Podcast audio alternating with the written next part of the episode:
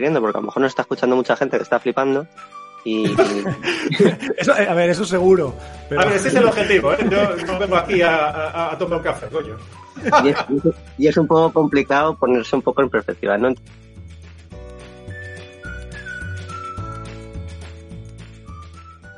Hola a todos, hoy volvemos con una charla filosófica, con una serie de especulaciones que se apoyan en una hipótesis que se va a poner encima de la mesa, y es que los estados-nación se quedan obsoletos, y no solo eso, sino que a medio plazo tienen poco que hacer y no hay camino de vuelta fácil.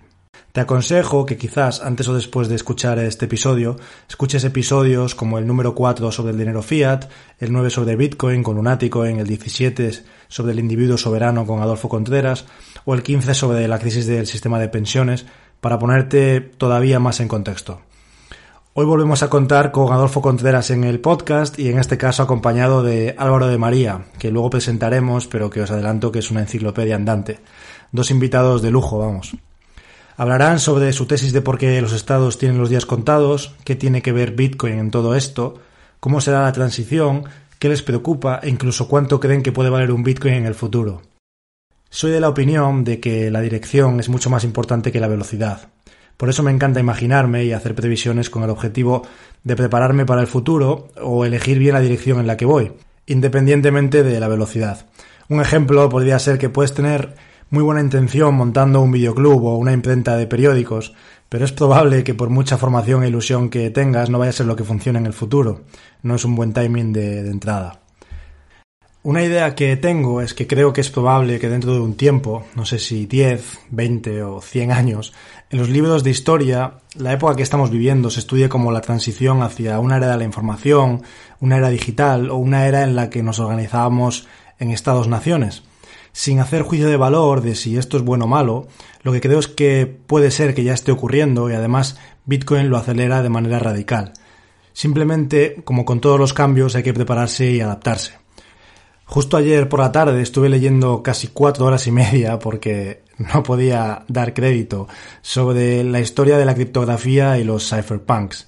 Y la verdad que da miedo lo nítido que veía el futuro esta gente hace 40 o 50 años.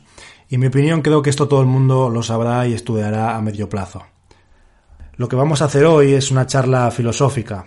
Todo lo que vamos a hablar aquí son especulaciones, conjeturas o como queráis llamarlo. Intentaremos hablar sobre diferentes escenarios, que por supuesto ninguno de ellos tiene por qué ocurrir, pero a nosotros nos encanta. Voy a dejar varios recursos en la descripción del episodio para escuchar o leer, y uno de ellos es el episodio número 126 de Lunático, intitulado Bitcoin y la crisis del Estado, donde habla con Álvaro en profundidad sobre, sobre este tema. Hoy, aunque daremos unas pinceladas de todo un poco, nos intentaremos centrar en la transición posterior. Antes de empezar, quiero anunciar algo que me hace ilusión, y es que llevo trabajando unos meses en ultimar la creación de una plataforma que creo que puede ser muy divertida y enriquecedora. Será el Club del Interés Compuesto. La filosofía del club será la misma que el podcast, que es crecer día a día, donde podremos conocer gente interesante o estudiosa, donde podremos prepararnos para el futuro y donde quiero que haya crecimiento personal y profesional. Dejaré en la descripción un link por si quieres apuntarte en la lista de email que estoy recogiendo para estar enterado cuando se lance y ser de los primeros, ya que estos tendrán ventajas especiales. Eric Hofer dijo a finales del siglo XX, en tiempos de cambio los aprendices heredarán la tierra, mientras que los sabios se encuentran muy bien equipados para hacer frente a un mundo que ya no existe. Yo soy como siempre Carlos Martínez, muchas gracias por escuchar un día más el programa Interés Compuesto y vamos allá.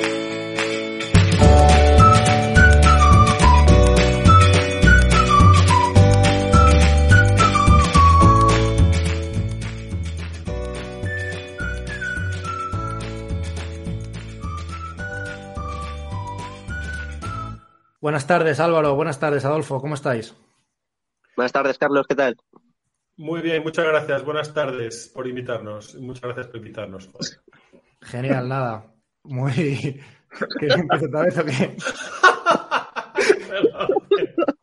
Joder, qué puto desastre. Déjalo, esto queda más natural, tío, Carlos. sí, vale. Sí, sí. Venga, venga, ah, no te importa, ¿verdad, audiencia? Es que llevamos como cuatro. venga, esto queda bien, venga, venga, naturalidad, tío. Esto va a ser, va a ser divertido, porque si la gente escuchase también el pre-podcast, madre mía.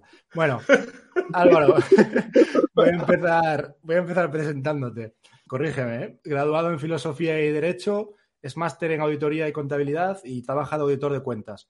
Además, es investigador eh, de Filosofía y Derecho en la Complutense. ¿Verdad? Sí, sí, sí, todo Perfecto. Además, también es autor del tan conocido libro por la comunidad de Twitter de Bitcoin, que, que, está en boca de todos y que se titula La filosofía de Bitcoin y que está disponible en preventa. Bienvenido, Álvaro. Muchas gracias, Carlos. Nada. Eh, como curiosidad, además, sacasteis el proyecto del libro como, como un crowdfunding, ¿no? De la mano de libros.com y pidieron un requisito de 3.500 euros, que esto debe ser alrededor de 150 libros vendidos, más o menos. Y no solo lo cumplisteis en unas horas, sino que vais por 14.000 euros, creo. Sí, ha sido una auténtica locura, ¿no? Eh, eh, el primer día prácticamente fue un 350% del objetivo del mes y, y es una pasada, es una pasada. Genial, Además, todo copias en, preventa. Podéis eh, encontrarlo en su, en su Twitter, que dejaré abajo la, el, enlace. Y, nada, yo además tuve la suerte de que Álvaro me lo pasase, me pasase un borrador final hace meses y, y pude verlo en primicia, así que lo recomiendo de primera mano. Y, nada, y por otro lado, pues Adolfo, que lo conoceréis del, del, episodio 17, y si no, quizás deberíais escuchar ese episodio antes que este. Eh, Adolfo es, como él dice en su Twitter, un filósofo cutre pero, pero bueno, es y ha sido muchas cosas, desde dirigir una de las empresas más grandes de meteorología de Europa, pasando por el ejército hasta ser consultor y, y estudioso en ciberseguridad y, Bitcoin. Y bueno, trabaja de mano a mano con Prosegur eh, en el proyecto de Prosegur Crypto. Eh, bienvenido, Adolfo. Muchas gracias, Carlos. Un placer. Bien. Como curiosidad también, el último episodio que grabamos juntos es el más escuchado del programa y, bueno, nada, eh, ha sido un éxito. De él es cierto que un 50% de la gente me ha dicho que estoy muy loco, ¿no? Como, como tu seudónimo. Otro 50 que somos unos genios, pero que creo que de ese 50 un 90 es gente que me conoce y no quiero volver a decirme que, que estoy muy loco, ¿no? No, ya sabéis por qué, de, qué palo, de qué pierna cojeamos, sí, o sea que no habrá sorpresas. Muy bien, pues nada, vamos a, tener tiempo de, hablar y especular con el futuro, cosa que, nos encanta, pero vamos a enfocarnos en un escenario en que la forma en que nos agrupamos y organizamos como sociedad va a cambiar radicalmente y además eh, creemos que sin un camino de vuelta fácil, ¿no? donde los estados-nación tienen los días contados. Eh, como digo, eh, bueno, los oyentes, si no habéis escuchado el episodio del individuo soberano, eh, es bueno que, lo hagáis. Y en este caso vamos a centrarnos en cómo se presentaría una transición hasta otras organizaciones diferentes.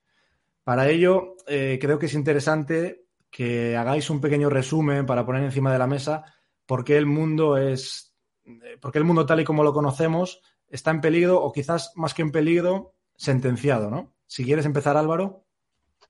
Sí, pues, eh, a ver, esto es un poco complicado, yo creo que de ver, en principio, porque normalmente siempre eh, en el imaginario político tenemos en mente como que el Estado es cualquier forma política, ¿no? No, no, no vemos lo específico del Estado como si fuese simplemente una forma histórica más de organización política.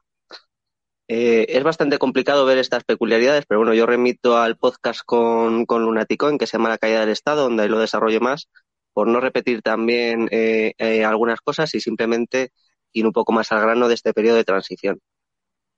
El Estado es una forma política muy concreta que aparece en el siglo XVI, que se caracteriza principalmente eh, por, una, por una forma de organización política que desarrolla un aparato de poder que es soberano, es decir, que es máxima autoridad jurídica y política.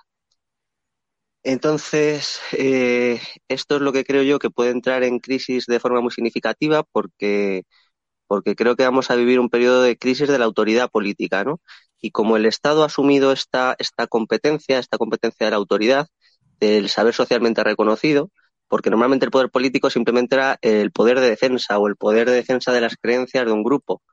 Eh, eh, entonces, eh, como yo creo que va a entrar en, en, crisis esta autoridad, este saber socialmente reconocido, que ya después, eh, pues que comente Adolfo todo el tema de los forks, que yo creo que es de, de lo más interesante que he leído a este respecto, pues, pues yo creo que se va a haber un periodo de transición en el que esta forma en la que nos venimos organizando en los últimos cuatro o cinco siglos eh, pues va a cambiar, pero va a cambiar de, forma radical.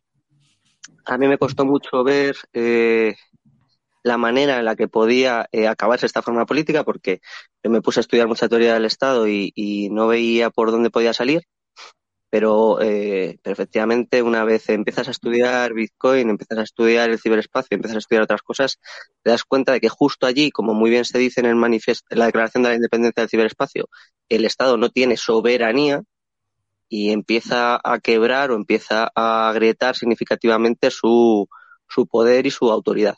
Entonces yo creo que vamos a ver por ahí una crisis. Genial. Además luego podemos, si quieres, eh definir eh, la palabra crisis, que es algo que haces muy bien en, tu, libro. Y, por supuesto, eh, redirigimos a todos al episodio que tiene Álvaro con, Lunaticoin, que bueno, explican todo esto en, detalle. Y, por tu parte, Adolfo, bueno, te tocaría a ti. Además, eh, en tu opinión, tu opinión yo creo que genera un especial hype en este, en este tema porque siempre se te escucha la frase de que la transición te aterra, ¿no?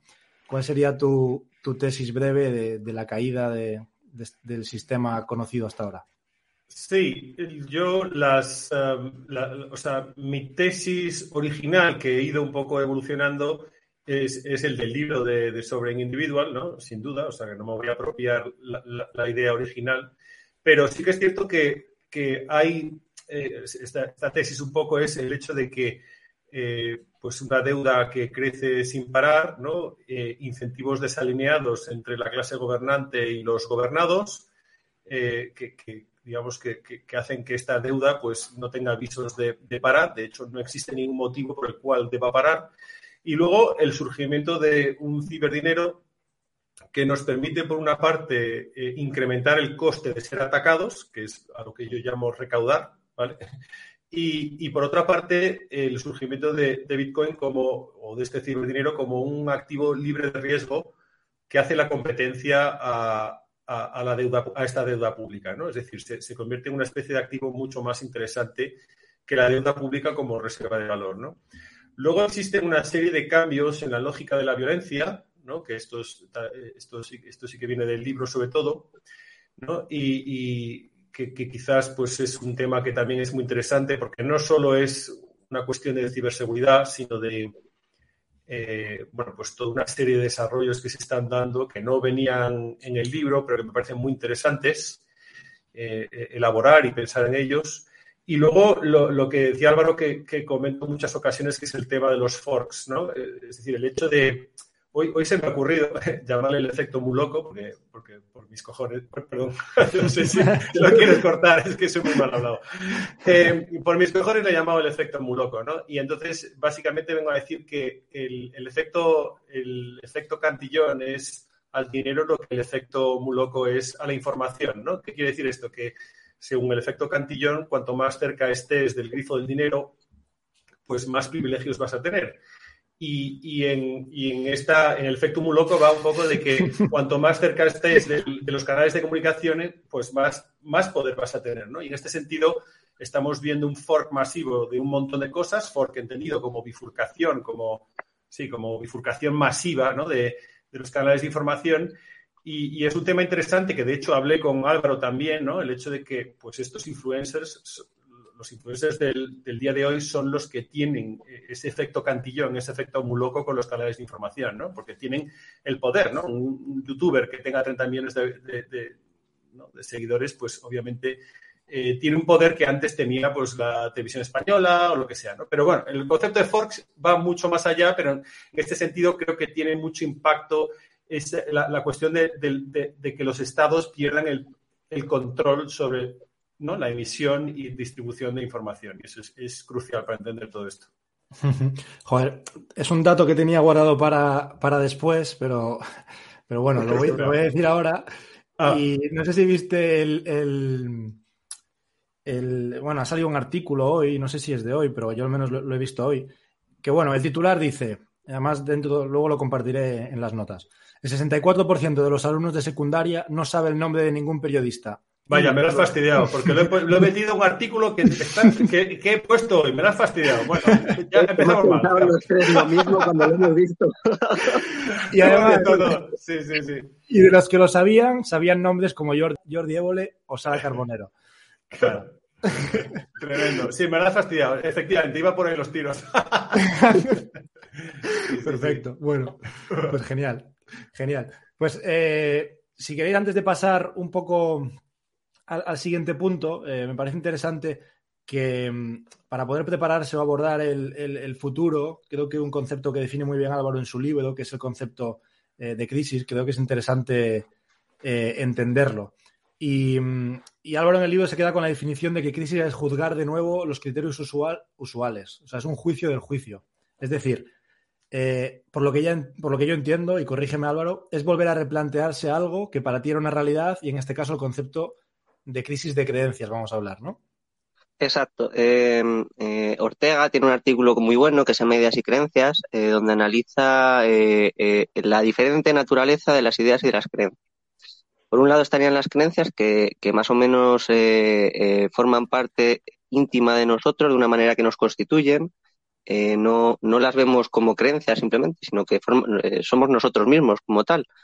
Entonces, estas creencias que nos constituyen llegan, hay momentos, hay momentos puntuales muy concretos a lo largo de la historia en las, en las que entran crisis, ¿no? En las que ya no nos constituyen de esa manera porque hay problemas que no son capaces de abordar en ese sentido necesitamos nuevas herramientas para, eh, para superarlo, ¿no? Necesitamos nuevas ideas.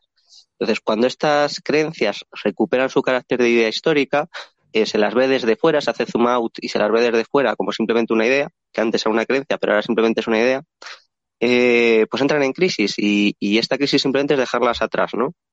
Entonces, eh, en el libro lo que yo trato de analizar es precisamente como la idea de que la moneda tiene que estar vinculada a una autoridad política. Esto pues, muchas veces se escucha, ¿no? Que si el dinero no es estatal, eh, ¿cómo va a ser dinero? No, eso no puede ser.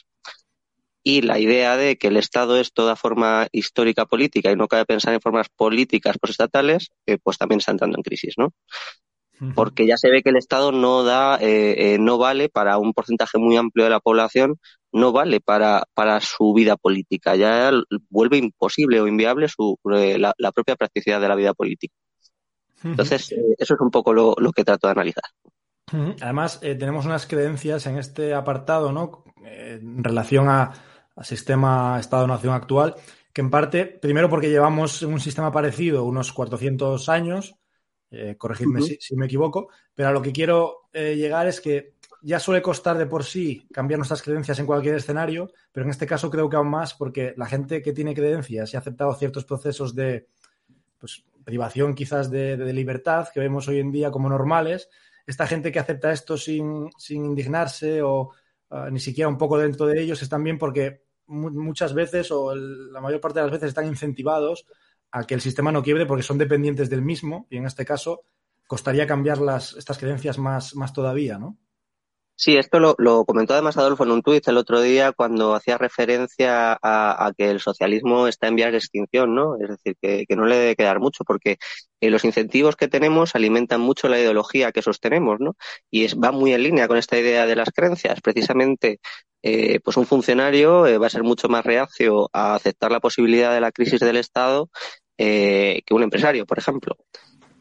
o, un bitcoiner va a ver mucho más claro la posibilidad de la crisis del Estado que como gobernante. Eh, porque evidentemente aquellos que tengan, o que un banquero central, aquellos que tengan esos incentivos y que su creencia siga siendo operativa para ellos, eh, no lo van, no van a querer aceptar nada que critique esa creencia, ¿no? Porque le van a sentir que les atacan a ellos directamente. Entonces, en ese sentido, para ellos su creencia sigue siendo funcional y no la ven en crisis de ninguna manera. Pues sí, yo, sí, bueno, yo, yo solo quería añadir, efectivamente, yo estoy totalmente de acuerdo con todo esto, ¿no? La, para mí las ideologías eh, surgen para, mm, para, justificar a posteriori eh, eh, cosas que nuestros incentivos ya han decidido por nosotros. ¿no?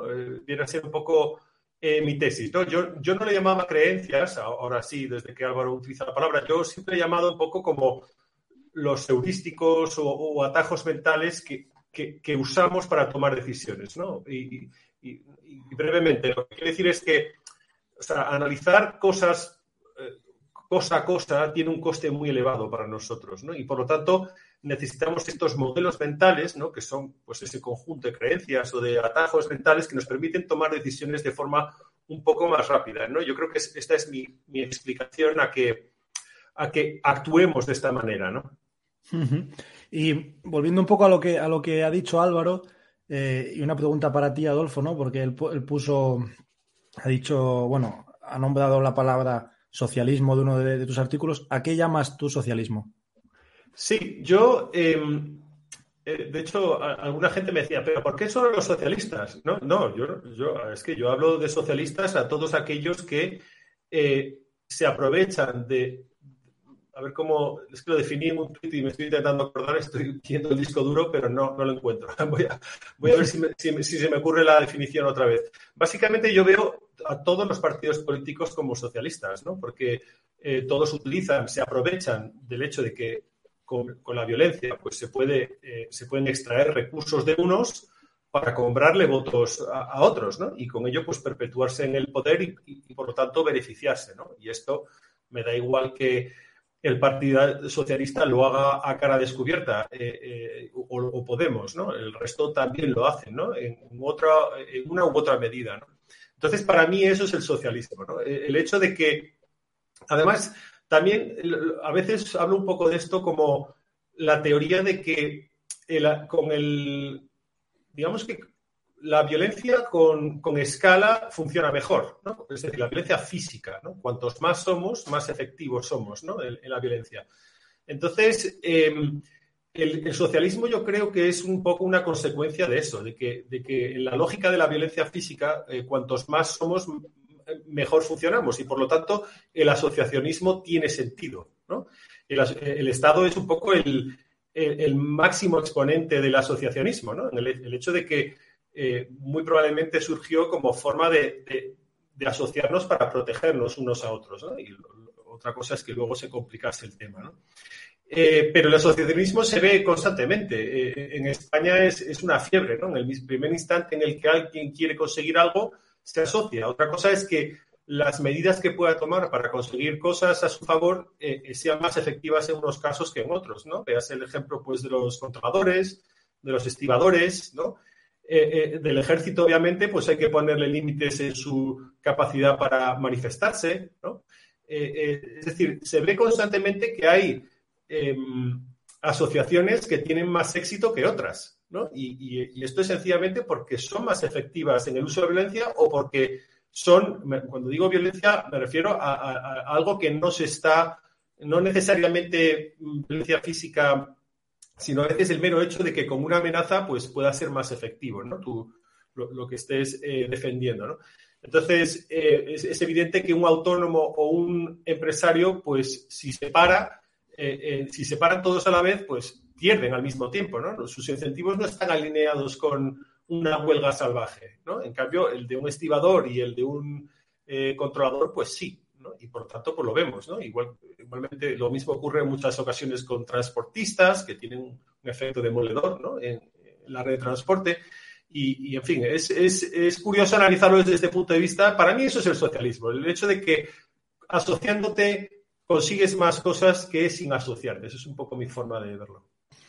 Y bueno, el, título del episodio eh, es la transición a Bitcoin. Y antes de empezar a conjeturar con, los tipos de transiciones o cómo lo veis, eh, quería preguntaros, ¿qué pinta Bitcoin en todo esto? Vale, si queréis eh, lo comento yo, ¿no? yo, yo, creo que, que, lo que introduce aquí es un tema de una crisis de autoridad en el poder político inmensa, ¿no? Porque el Estado principalmente se arroga la capacidad o, la potestad tanto de crear el orden social como de garantizar la seguridad de este orden social. Y en ese sentido, eh, Bitcoin ataca radicalmente a su autoridad, porque eh, por el lado de eh, por el lado de la seguridad, lo primero que pasa en el ciberespacio es que el Estado es muy poco competente a la hora de garantizar la seguridad de sus ciudadanos en este ámbito. Casi todos los delitos informáticos, cibernéticos y demás no están eh, o sea, no, se, no los consigue resolver el Estado, ¿no? Se quedan sin resolver. Y, y, eso es que es un ámbito que cada vez va a tomar muchísimo mayor protagonismo en nuestras vidas. Y, y, el Estado ya ahí no garantiza la seguridad, ¿no? Simplemente ahí, ¿no? Ya ni siquiera me meto en temas migratorios, en temas de, falta de, protección de la propiedad, de la lentitud de la justicia, ¿no? Simplemente con, con eso. En cuanto al tema de, la autoridad, por el otro lado, por el orden de la creación del orden social, eh, Bitcoin ataca porque eh, la sangre del leviatán, la sangre de la que se nutre el Estado, son tanto eh, los impuestos como la recaudación que obtiene con la creación de nueva masa monetaria, que obtiene a través de, la, venta de deuda pública, eh, eh, y, esto es a lo que ataca principalmente Bitcoin, ¿no? Porque por el lado, por ejemplo, de los impuestos, tú puedes tener Bitcoin eh, sin KIC, puedes adquirirlo sin identificar. En ese sentido, el Estado no sabe que lo tienes y, tampoco lo puede fiscalizar ni tributar, ¿no?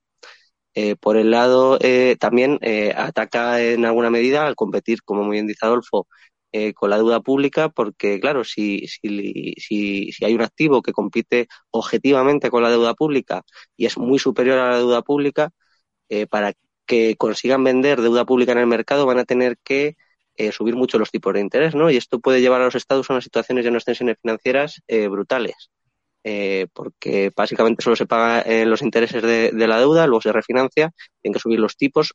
Cuando la deuda que refinancian la tienen que refinanciar a los tipos nuevos actuales. Entonces eso puede ser puede ser brutal.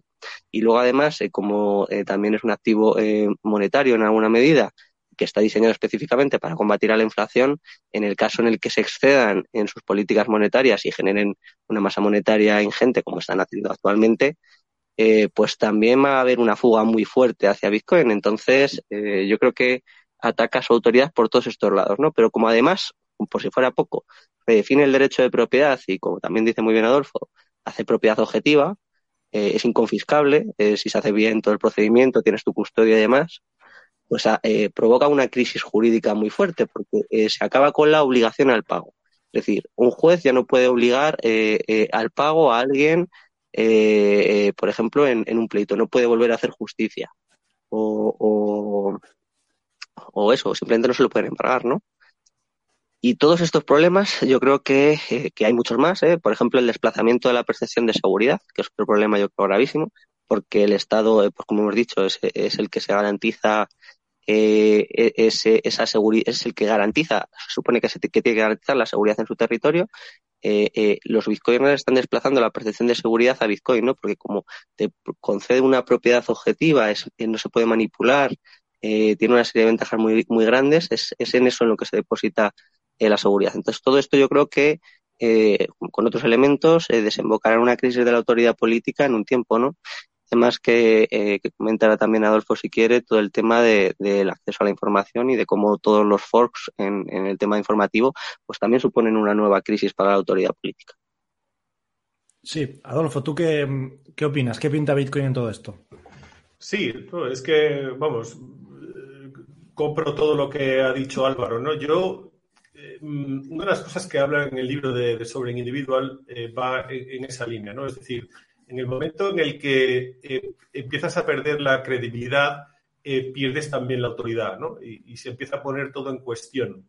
Entonces, lo que estamos viendo es eh, pequeños pasos, ¿no? O sea, lo que comentaba antes de la pérdida del control de la información, de la comunicación, la, pérdida del control monetario, la pérdida del, del, control, si quieres, en la recaudación, que se pueden poner pues todos los puñeteros que quieras, pero, pero al final, pues gente con patrimonios y trabajos portátiles, pues va a haber cada vez más y no se me ocurre una forma en la que no puedan escapar a ese tipo de control, aunque sea yéndose al extranjero, ¿no? Entonces, existen una serie de, de, medidas eh, que los individuos pueden tomar y, de formas de protegerse eh, que son diferentes, ¿no? Yo, una cosa, un ejemplo que siempre pongo es eh, Álvaro decía lo de la ciberseguridad y, efectivamente, o sea, si tú te pones a seguir a los líderes eh, de lo que es eh, un poco la seguridad interna española, eh, de la ciberseguridad interior española, básicamente lo que están haciendo constantemente es concienciar y, hablar de la necesidad de formar a españoles y concienciarles en la necesidad de formarse en ciberseguridad, pero no pueden hacer ellos absolutamente nada, ¿no? De hecho, había un comandante de la Guardia Civil que, llegué a leerle decir que, solo el 0,5% de los delitos cibernéticos eh, eh, se podían, se estaban resolviendo. Entonces, claro, la sensación de indefensión es brutal. Y el coste, el coste para los bancos, por ejemplo, cuando eh, no quieren hablar públicamente de la cantidad de hackeos que sufren. Bueno, no sé vosotros, pero yo es, hablar con cualquier conocido y yo creo que de cada, de cada 20 conocidos han hackeado a uno, ¿no? Entonces, em, es, un, goteo constante, es un tema del que las empresas pues, no publican información, con lo cual, porque hay un riesgo reputacional, tiene un coste eh, enorme para ellas y no va a ir, o sea, no va a hacer más que crecer. Y, el Estado lo único que puede hacer básicamente es, a pesar de cobrarnos nuestros impuestos, eh, pues concienciarnos, ¿no? Lo cual resulta como mínimo eh, ridículo, ¿no? Y entonces esto hace, con todas estas cosas que ha comentado Álvaro y, seguramente algunas más que ya entraremos, pues que nos empecemos a cuestionar cada vez más. Yo creo que somos pocos, eh, eh, ¿no? Y muchas veces, eh, pues lectores y, gente en Twitter pues, me dicen, no, yo creo que hay mucha gente que está como todavía empanada, ¿no? Con la información mainstream y, compran el discurso estatal y tal, pero, pero yo creo que a medida que es lo que hablábamos antes, a medida que todos estos incentivos se vayan poniendo en línea y que la realidad les vaya dando pues bofetadas, que es al final la única, la mejor forma de, aprender, pues empezará a llegar lo que yo llamo la sorpresa y con ello el aprendizaje, ¿no? Y, entonces este es, esta es la fase en la que estamos, ¿no? Todavía es muy incipiente, ¿no? Por eso me fascina que este libro eh, saliese en el año 97, ¿no? Y que lo viese con esta clarividencia, pero, pero yo creo que estamos al principio, ¿no? Y, hay datos y pistas que nos hacen entrever que efectivamente vamos en esa dirección. Pues si os parece, podemos, podemos pasar a, hablar sobre, sobre especulación, sobre la posible transición, pero mm, antes de afrontar la transición hacia otras organizaciones, primero podríamos hacer una pequeña introducción, por supuesto también especulativa, a qué tipo de organizaciones creéis que, que pueden, que pueden surgir, ¿no? Porque es muy diferente la organización que propone el libro del individuo soberano con otro tipo de organizaciones que yo, por ejemplo, he, hablado con Álvaro. Entonces, si quieres, Adolfo, empezar. Sí, eh, efectivamente el libro habla de eh, una especie de convivencia, al menos durante unos años, entre estados existentes y ciudades-estado eh, que se puedan ir configurando, ¿no? Y que estas ciudades-estado, el cómo se llegue a ellas, en el libro viene a decir que, que es básicamente porque los estados que conocemos eh, al quedarse un poco sin la financiación tan fácil que tienen ahora, van a tener que buscar la eficiencia, ¿no?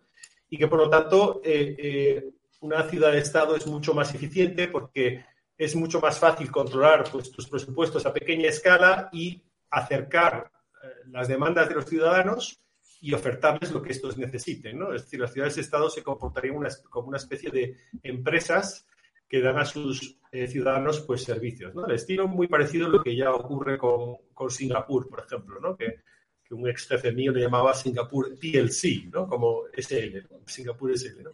Entonces, em, bueno, eh, yo creo que eso, eso, es, eso es un poco un, escenario que abre el libro y, que a mí me parece eh, viable. Lo que pasa es que no tengo claro si la secesión eh, eh, la probable secesión, ¿no? de hecho, a veces incluso se oye hablar de este concepto en algún, por parte de algún norteamericano, ¿no?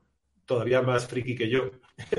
Entonces, yo no sé si esta secesión va a ocurrir motu propio o vía referéndums o cambios constitucionales o por la vía más alternativa que, que se me ocurría a mí en un post que sería un poco pues plan A, compra de votos y podemos entrar luego en eso, o eh, plan B, compra de territorios, por parte de personas que ya eh, ganen más fuera del, sistema estatal que dentro, ¿no? Porque esa es un poco la, yo creo que esa va a ser un poco la derivada más importante, ¿no? Eh, las personas que, van a, a decantarse cada vez más por un modelo diferente van a ser aquellas que ya estimen que hagan un cálculo económico por el cual ya lleguen a la conclusión de que ganan más fuera del sistema actual que dentro. ¿no? Y yo creo que van a ir por ahí los tiros. ¿no? ¿Y tú, Álvaro? Vale, yo, yo antes quería hacer dos precisiones para, entender un poco que, a qué nos podemos estar refiriendo, porque a lo mejor nos está escuchando mucha gente que está flipando Y, a ver, eso seguro. A ver, ese es el objetivo, ¿eh? Yo no vengo aquí a, tomar un café, coño. Y es, un poco complicado ponerse un poco en perspectiva, ¿no? Entonces, eh, decir, pues eso, insistir en que, en que el Estado es una forma de organización política muy concreta, lo que pasa que eh, eh, la ciencia política se desarrolla aproximadamente en el siglo XIX, que es precisamente cuando más en auge está eh, el Estado, y entonces se aplica esta categoría política muy concreta a todo tiempo y lugar, ¿no? Entonces, no solo, no solo la ciencia política se, se basa en el Estado en su máximo esplendor, sino que además cuando analiza sociedades políticas pasadas, también le aplica a las categorías estatales, ¿no? Entonces, por así decir, nos ha limitado mucho la imaginación en política. No pensamos en formas políticas que no sean estatales, ¿no? Pensamos, por ejemplo, en ciudades-estado, o pensamos en cosas de este estilo, pero no pensamos en otras formas en las que nos podamos organizar. Entonces, yo un poco es eso lo, primero que llamaría la atención, ¿no? Y, cómo, cómo poder pensar en esto, ¿no? Pues eh, veamos, eh, vamos a ver un ejemplo. ¿no? Yo creo que la mejor forma de entender lo que es Bitcoin, por ejemplo, o la importancia histórica que tiene Bitcoin, es pensar que es a lo económico monetario lo mismo que la pólvora fue a, lo militar, ¿no? Eh, eh, tú vas a un general eh, antes de que se invente la pólvora, o justo antes, que lleva 40 años o 20 años luchando con su espada a caballo, con su organizando ejércitos y tal, y de repente le dices que, ha aparecido una cosa que lo va a cambiar absolutamente todo y que hay que reconfigurar los ejércitos en base a esta, a esta cosa, y, te, y te mira como un loco diciendo, pero chico, que la guerra se lleva haciendo así mil años, eh, ¿qué me estás contando? Eh, que va a aparecer algo que va a cambiar la guerra, ¿no? Eh, pues efectivamente aparece la pólvora y cambia absolutamente toda la forma en la que se estructuran y se organizan los ejércitos y en las que se hace la guerra, ¿no? Y toda esta lógica de la violencia que también comentaba antes Adolfo. Entonces yo creo que Bitcoin es algo similar a la pólvora en este ámbito y como afecta tanto a tanto, eh, pues va, va, va, a cambiar también la forma en la que nos organizamos, ¿no? Exactamente igual que la pólvora cambia los ejércitos, yo creo que Bitcoin va a cambiar la forma en la que nos organizamos políticamente. Entonces. Ah, perdona. Sigue, sigue, perdona. Eh, eh, claro, entonces este ejercicio que, animo a la gente a que se sume a hacer, que estamos aquí haciendo nosotros, es el de, pues si hubiese justo aparecido la pólvora y supiésemos que va a cambiar muchas cosas, ¿cómo, se, cómo creemos que se pueden reorganizar eh, los ejércitos en base a esta nueva cosa que ha aparecido, ¿no? Pues eso es un poco ese ejercicio que estamos haciendo aquí, ¿no? Bitcoin es como la pólvora, ¿qué formas, qué, qué cambios va a introducir en la forma en la que nos organizamos políticamente?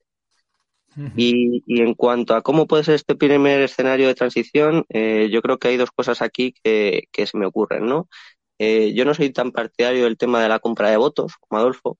Me parece que, que directamente, como Bitcoin te permite salir de la sociedad, eh, por lo menos económica patrimonialmente, pues eh, eso es, eh, es más fácil eso que tratar de comprar votos, ¿no? Entonces aquí es el tema del territorio, que es lo más complicado, ¿no? Porque al final los estados son propietarios del territorio y todo el globo está dividido en estados y, a ver cómo te haces con un trocito de territorio, ¿no?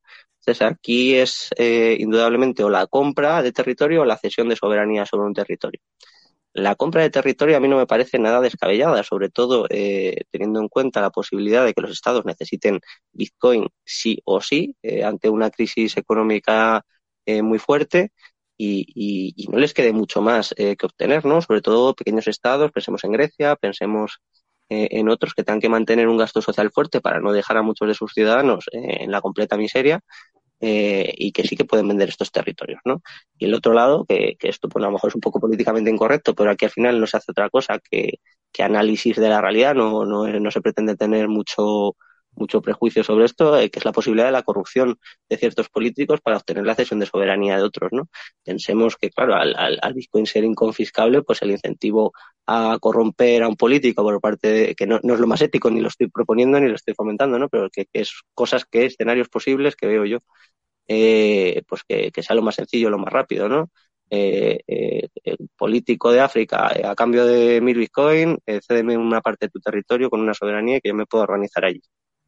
Entonces, esto es un poco lo, lo primero que se me ocurre.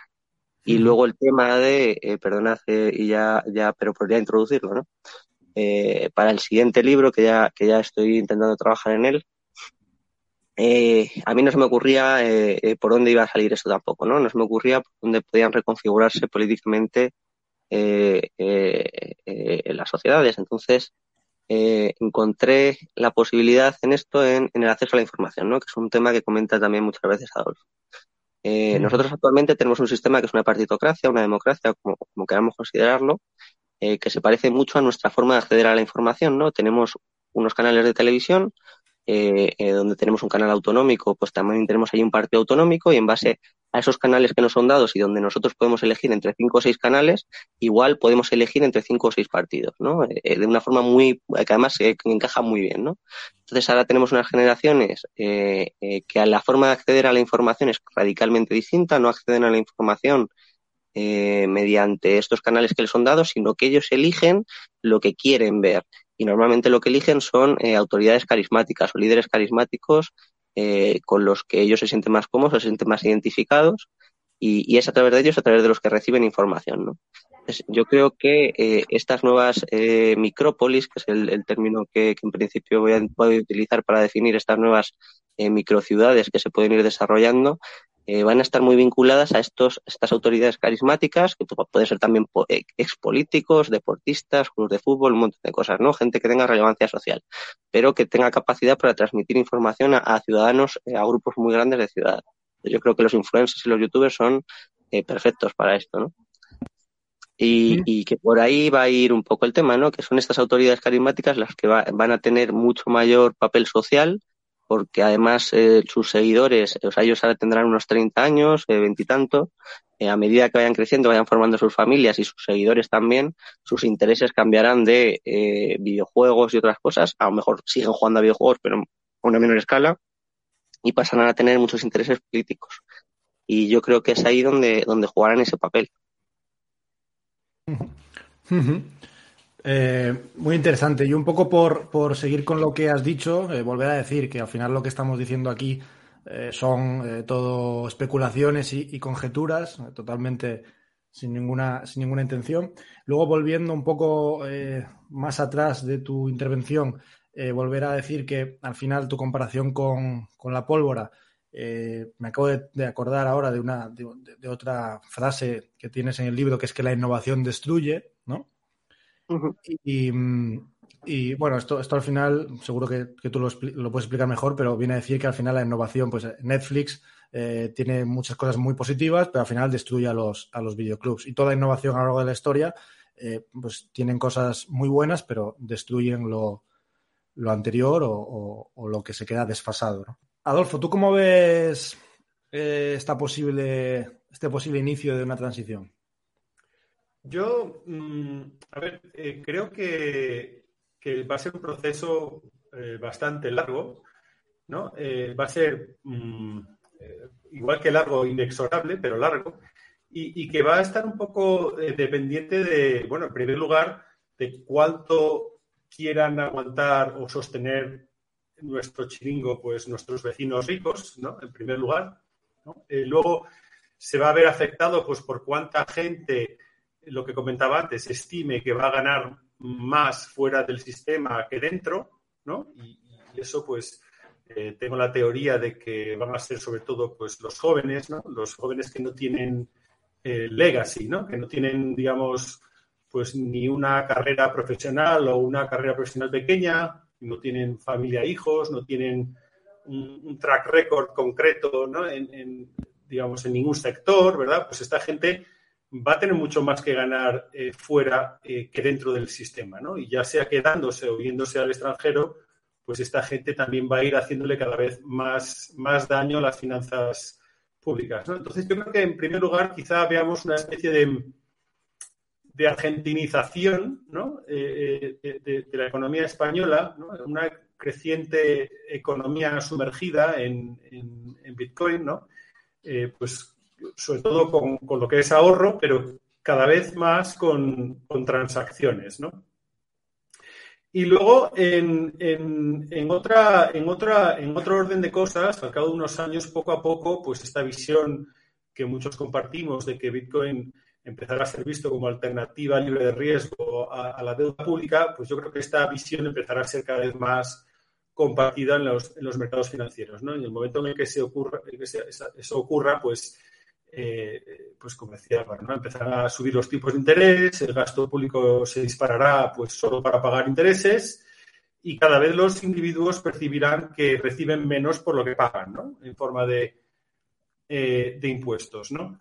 Entonces, em, eh, yo, fíjate, que esto que ha comentado Álvaro en realidad acaba de ocurrir, ¿no? Esto de que un influencer pues llega al poder, pues fijaros, Javier Milei, ¿no? En Argentina, acaba, de llegar ahora mismo, ¿no? Argentina lo único que creo que ocurre aquí es que nos lleva muchos años de ventaja, ¿no? En realidad. Entonces, eh, y me, parece muy interesante lo de Javier Milei, ¿no? Javier Milei es una persona que, bueno, yo antes de Bitcoin pues tenía exactamente cero relación con el mundo de la libertad, hoy lo tengo más, pero a Javier Milei lo he conocido pues quizá hace dos años a través de Twitter. Y ahora pues tiene un 17% de los, votos, ¿no? Eh, ha conseguido creo que en la ciudad de Buenos Aires, ¿no?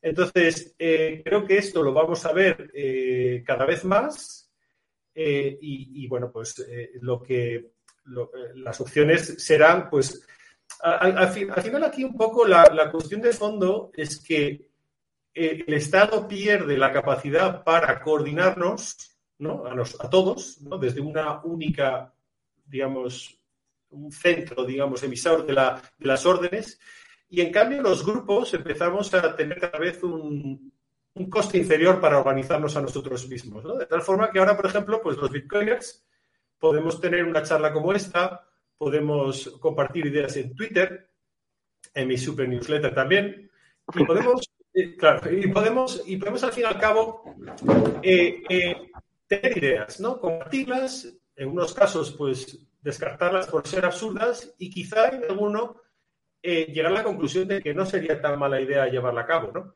y esto es lo que yo creo que, que cambia sobre todo, ¿no? Los costes de coordinación de los diferentes grupos, ¿no? Eh, y esto, pues, eso es un fork, ¿no? Esto es un fork, digamos, de lo que es la autoridad, ¿no? Que es al fin y al cabo el fork más importante, la bifurcación más importante, ¿no? Eh, esto que comenta Álvaro es, es, en definitiva un fork, ¿no? Yo, todavía no, este dato que dabas de los eh, chicos jóvenes que no tienen ni idea del nombre de, periodistas, es que era impensable cuando yo era joven, ¿no? Y, y ahora, fíjate, va a marchas forzadas, ¿no? Entonces, yo creo que esto lo vamos a ver cada vez más, cada vez nos vamos a reír más, eh, nos va a parecer más absurdo eh, la información que veremos mainstream, ¿no? Y, las órdenes de los gobiernos.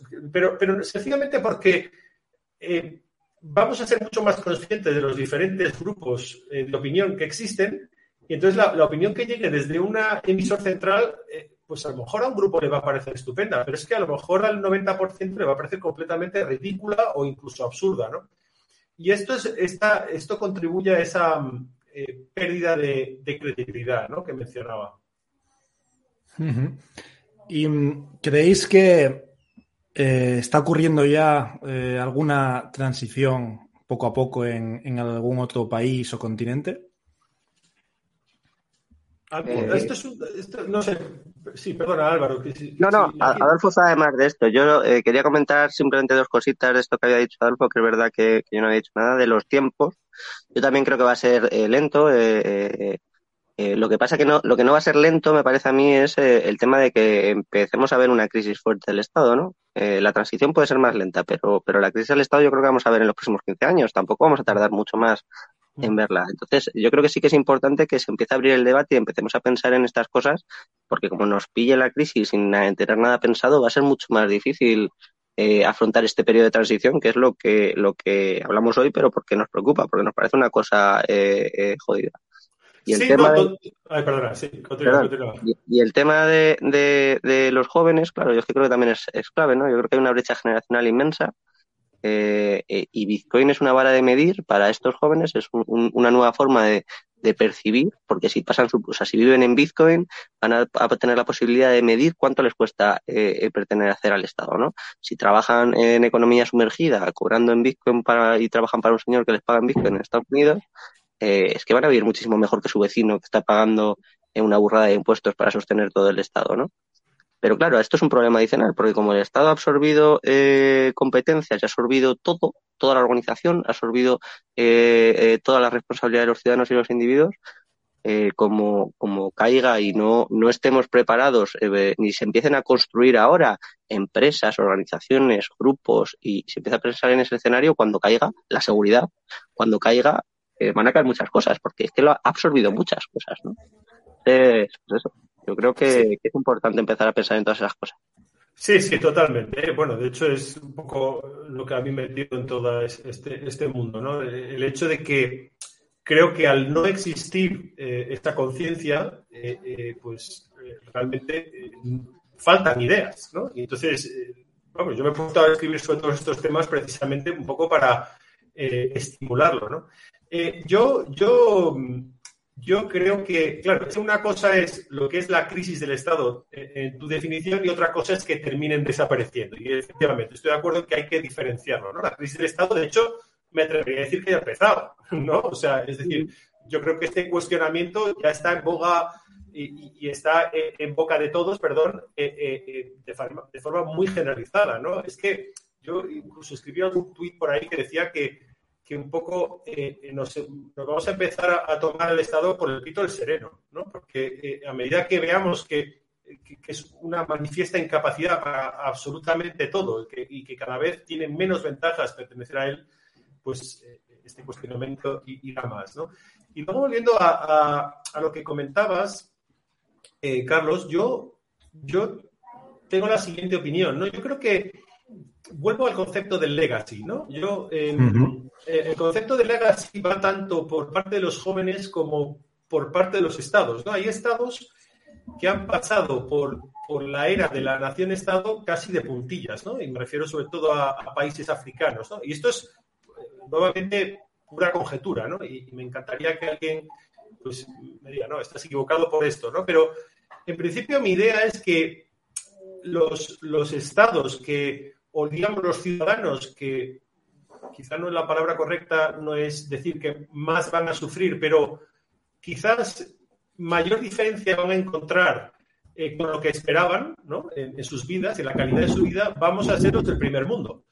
Porque eh, son los, las personas de los, en los estados del primer mundo, o mejor dicho, las personas que dependen, ¿no? Pues hablo de la gigante masa de funcionarios, de burócratas, de empresas públicas y todo esto. Todo este tipo de gente eh, es un poco la que eh, eh, va a tener muchos incentivos a luchar para, para mantener el status quo, ¿no? Y en países del primer mundo, ¿no? Sin embargo, en países pues africanos, mm, esa resistencia yo creo que sí, pues si tiene un dictador, el dictador de turno, pues va a ser la típica eh, resistencia que ya ha existido durante las últimas décadas, ¿no? A, no ser cambiado en, el régimen.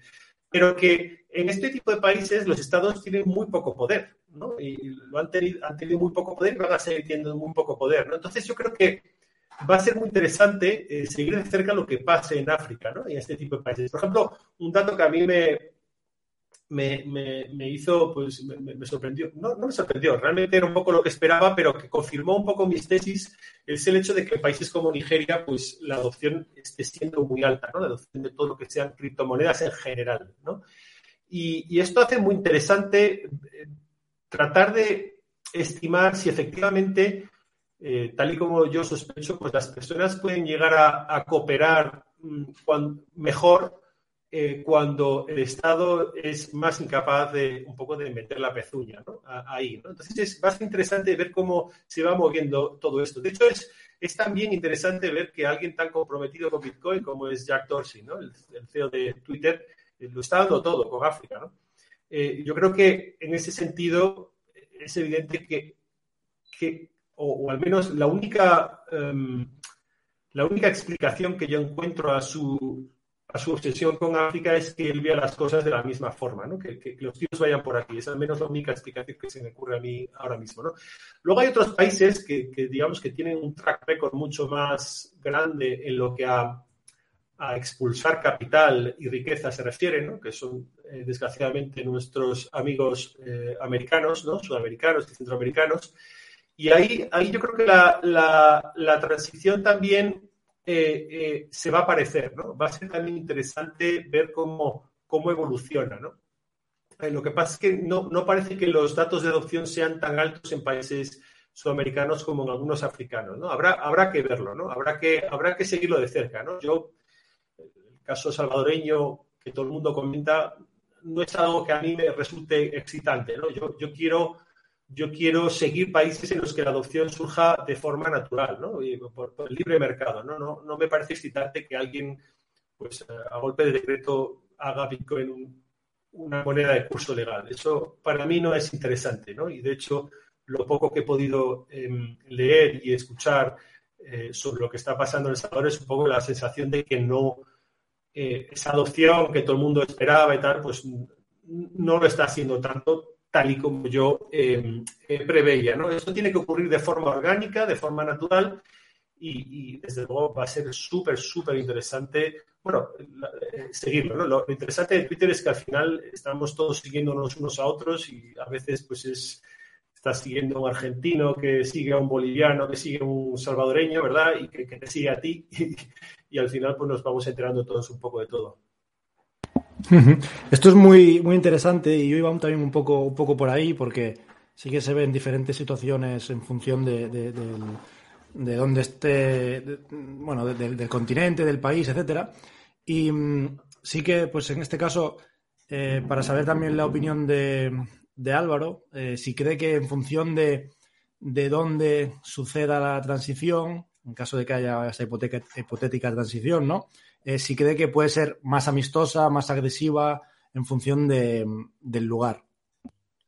Bueno, yo creo que, lo primero que vamos a ver va a ser eh, una competencia interestatal, ¿no? Eh, no va a ser tanto, o sea, van a aparecer pequeñas micrópolis o pequeñas ciudades autoorganizadas y demás dentro de los propios estados o, o, desplazamiento masivo hacia estados Bitcoin friendly eh, pero lo, lo, lo, complicado aquí va a ser eh, eh, las tensiones que se van a generar entre estados, ¿no? O sea, esa es mi impresión. Entonces, la primera sensación que me da a mí es que tranquilo y pacífico no va a ser exactamente, porque por un lado los estados eh, van a morir matando, es decir, tienen mucho poder y no les va a gustar nada esta pérdida de autoridad que se les escapa eh, entre los dedos y, y, van, a, van a hacer de todo, ¿no? Entonces, yo creo que eso acaba siendo su propia su propia araquiris, eh, su, su propia eh, su suicidio, porque al final lo que van a fomentar es que cada vez más ciudadanos eh, huyan del país, que cada vez eh, los, los mejores se vayan. Imaginemos, que, por ejemplo,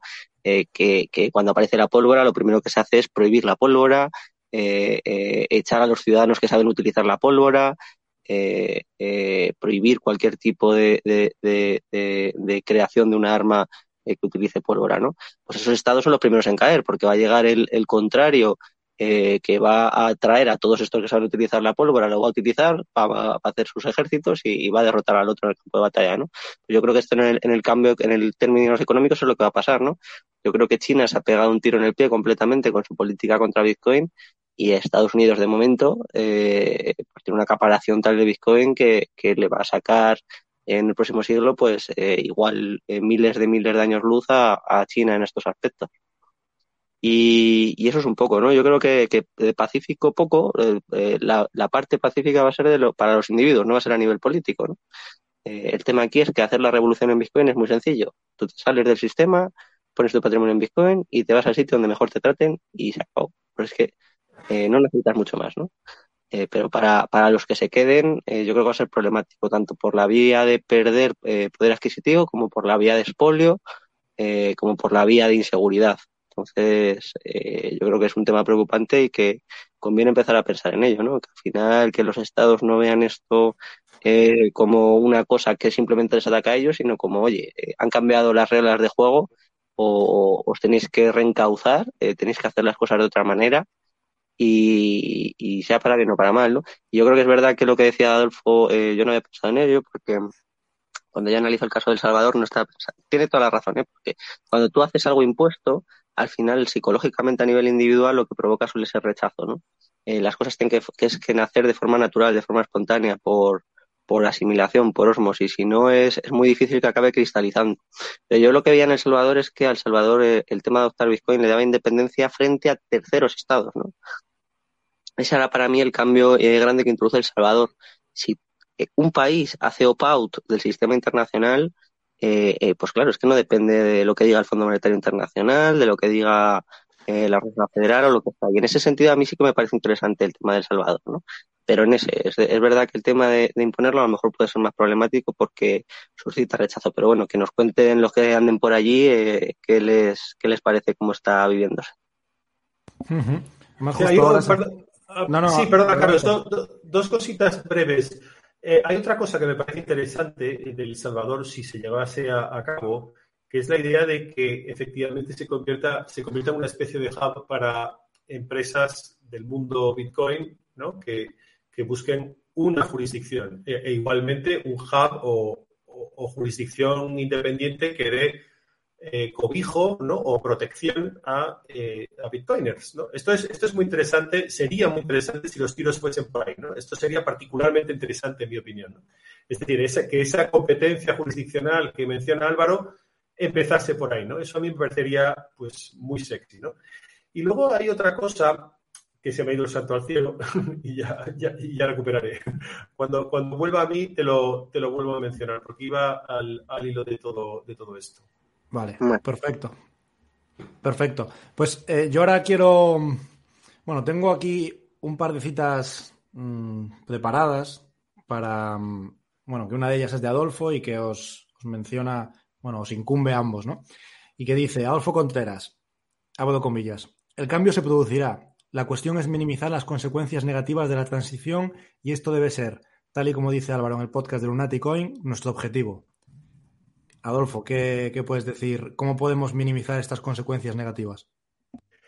De la transición. Bueno, eh, yo creo que precisamente con lo que Álvaro ha defendido en todo momento, que es que hablemos de ello, ¿no? que, especulemos y que tratemos de dar con la tecla. A ver, yo, y, ahora hilo con lo que se me había ido el santo al cielo, es la idea de que eh, a mí me gustaría, eh, una cosa que me encantaría, por ejemplo, de que saliese de este, de este podcast, es lo siguiente, y es que me gustaría que todos los influencers, eh, todas las personas que destinan gigantescas, astronómicas cantidades de energía a discutir sobre quién es mejor poner en el gobierno, porque los que están ahora son unos ineptos o porque hay otros que son preferibles o menos malos, que todas estas personas, en vez de discutir sobre eh, quién debe estar en el poder, eh, entendiesen que no estamos ante algo que se puede solucionar con un cambio de gobierno, sino con, un cambio de era, ¿no? Es algo muchísimo más profundo, ¿no? Entonces, eh, minimizar las consecuencias de la transición va, entre otras cosas, de que empecemos a pensar en alto sobre todas estas cosas, que tratemos de buscar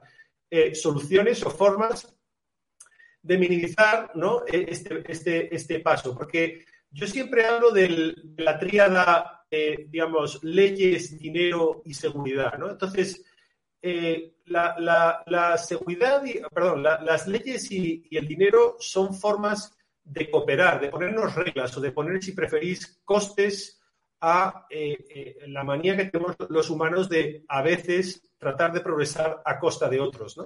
Entonces, cuando en el momento en el que una de estas dos opciones empieza a fallar, es cuando viene la, tercera pata, que es la violencia. ¿no? y, entonces la violencia es cuando ya ni el dinero ni las leyes son capaces de eh, poner coto a todo esto. Entonces, ¿qué creo yo a largo plazo? Creo que Bitcoin va a ser esa forma de ponerle eh, costes a, esa manía y también la forma de coordinarnos y cooperar, ¿no?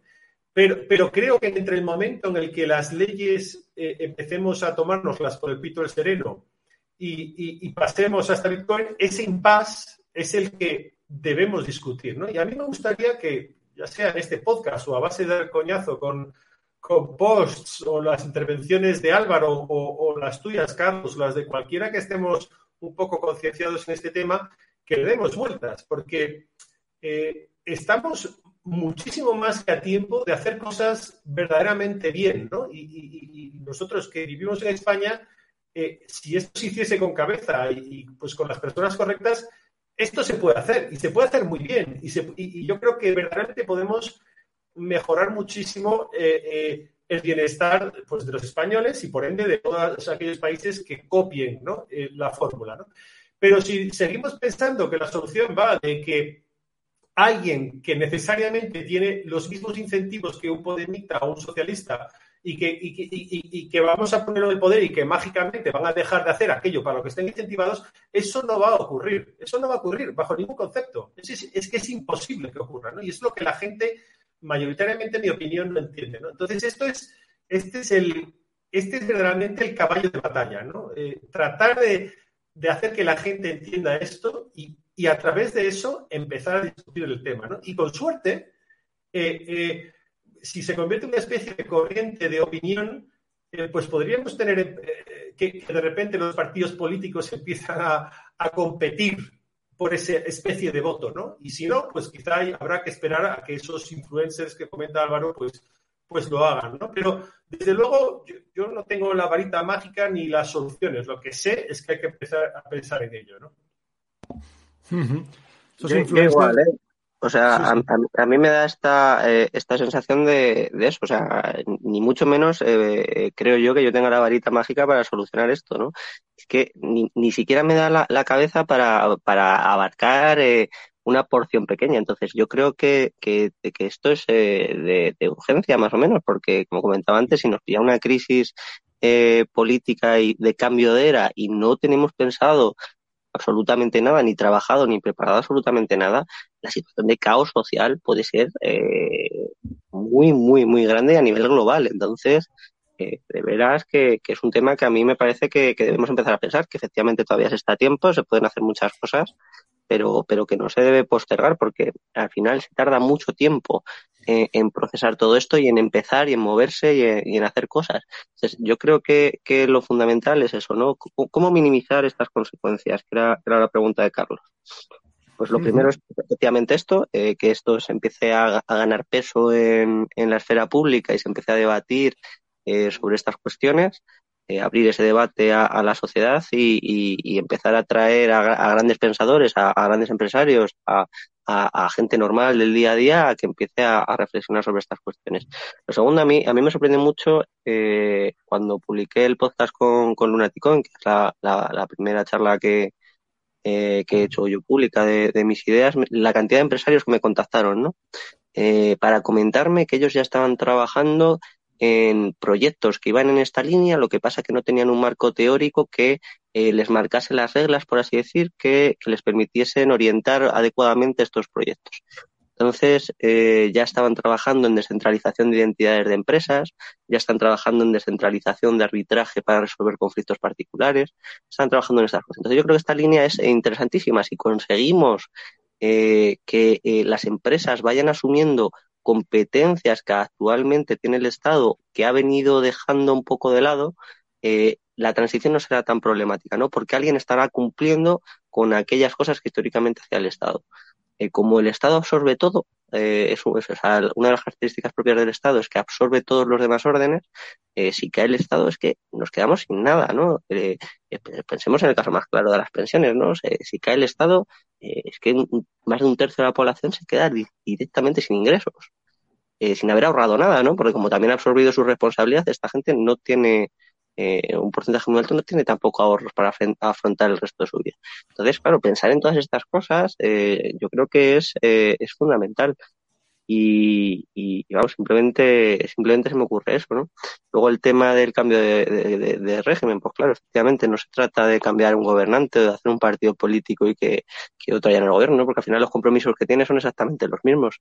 Es que esto no se puede cambiar de otra manera porque lo que han cambiado son los incentivos. A mí una de las frases mi favorita de Adolfo es eh, que no hacemos eh, eh, lo que consideramos bueno, sino aquello a lo que estamos incentivados. Entonces, claro, es que Bitcoin cambia radicalmente todos los incentivos. Entonces, eh, eh, hay que pensar en, formas políticas que tengan presentes esos incentivos, no las intenciones eh, bonitas de la gente, sino tal y como cambian los, los, los, incentivos y dados los compromisos que tenemos, ¿cómo podemos hacer casar estas cosas para que la transición sea más o menos pacífica? Yo ya digo que a mí no me da la cabeza para analizarlo nada más que a nivel macro un poco y, y tampoco demasiado y, que va a hacer falta que trabajen desde todos los sectores y desde muchas zonas en, pensar en esto, ¿no? Y a mí lo que más me preocupa de todo es el tema de la seguridad. El tema de la seguridad eh, me parece esencial. Sí, sobre el tema de la seguridad podemos hablar si queréis en otro episodio, que bueno, ya lo hemos, ya lo hemos hablado. Lo que sí, eh, lo que sí yo veo es que dentro de toda esta hipótesis, creo que trabaja bajo la idea de que es mejor prepararnos para lo que viene, ¿no? Que es un poco también el blog de, de, Adolfo, que intentar poner una solución a este, a, este problema porque es un problema estructural. Es decir, eh, sería intentar poner una solución a las consecuencias y, no a las causas, eh, lo cual no, solucionaría nada. otra cosa que quiero, quiero preguntaros, eh, a raíz de, lo que habéis dicho, es que yo no sé cómo lo veis, pero yo a veces que creo que también cuando, cuando entras, ¿no? Esto es como el que ve que siempre el mercado va a caer, que siempre eh, que, se va a acabar el mundo, etcétera. Y yo creo que nuestra idea, o al menos la mía, no, no, es ni mucho menos eso. A veces tenemos un sesgo muy de, pesimismo. Eh, quería preguntaros, porque es cierto lo que dice también, que ha dicho Adolfo antes, no sé si ha sido Adolfo o, tú Álvaro, que eh, en caso de que todo esto hipotéticamente, digamos, en la transición a, otras formaciones, nunca se, se, va a decir como tal. Es decir, eh, corregidme, pero el Imperio Romano cae en el 427, pero en el año 800 sigue habiendo emperadores romanos. Entonces, nadie va a decir esto ha caído. Simplemente puede ser eh, que una de las eh, de, los escenarios es que haya una transición tranquila y, pacífica a gente pues, que va decidiendo vivir de una manera u otra, ah, mientras eh, el otro, por la otra parte, el resto sigue funcionando, por supuesto, de manera mucho peor y, con un riesgo de quiebra enorme, pero, pero que no sé si contempláis esta, esta transición eh, pacífica o este tipo de... No lo sé, no sé si me he explicado. Sí, esta, o sea, sí yo lo estoy entendiendo bien. Eh, yo eh, sí que una de las opciones que contemplo es que veamos una zombificación o una necrotización del Estado que, que sea progresiva y lenta, ¿no? Y que realmente no se termine de ver tanto en el bienestar de las personas, porque aquí hay que recordar que, que es decir, nosotros estamos hablando fatal del Estado y del enorme coste que tiene, pero claro, eh, eh, mucha gente a mí se me acerca y me dice, pero oye, pero si nosotros vivimos mucho mejor que nuestros abuelos, ¿no? Y, claro, lo que la gente no, no es consciente es de que eh, con la introducción de los ordenadores, pues de la telefonía móvil, de, millones, de, cientos de millones de chinos a un coste muy inferior en la economía mundial, el crecimiento que deberíamos haber experimentado en nuestro bienestar, en mi opinión, debería haber sido mayor. Entonces, es posible que los los próximos desarrollos, las próximas invenciones, pues sigan haciendo nuestro bienestar eh, compensar, ¿no? Esto,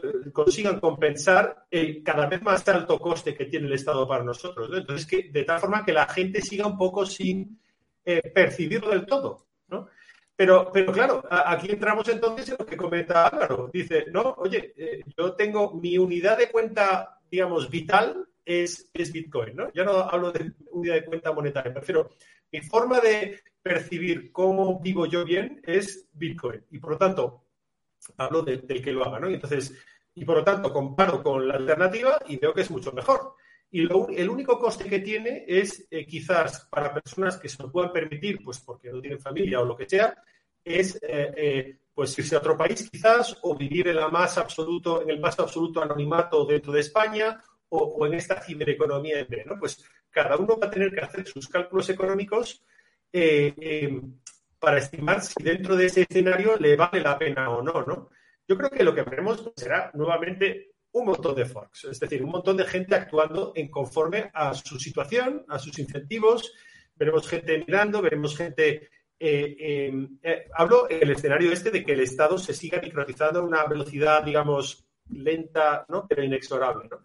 Eh, que, quizá pues, puede ser así unos años y de repente catacroc, ¿no? Es que es imposible, eh, yo, no, yo no alcanzo tampoco a... Eh, em, se me ocurren un montón de escenarios, pero no tengo forma humana de estimar qué, cuál de ellos es más probable que otra, ¿no?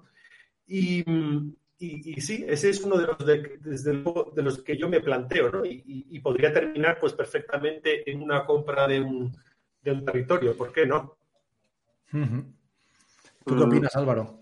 Sí, yo, yo creo que retomando un poco de, lo anterior que comentabas, eh, que efectivamente prepararse para, para esta posible transición eh, es muy asimétrico, ¿no? Porque prepararse tiene un coste eh, siempre muy bajo, pero en caso de que se dé, el beneficio es inmenso, ¿no? Porque si no pasa nada, pues bueno, estás preparado para algo que no ha sucedido. Bueno, pues, pues ya está, he perdido a lo mejor un poco de tiempo, un poco de inversión o lo que sea, pero, pero en caso de que suceda, efectivamente el beneficio de estar preparado es, es, inmenso, ¿no? Pensemos ante un escenario de emergencia puntual, el hecho de estar simplemente preparado para ese escenario de emergencia puede ser la diferencia entre la vida y la muerte, ¿no?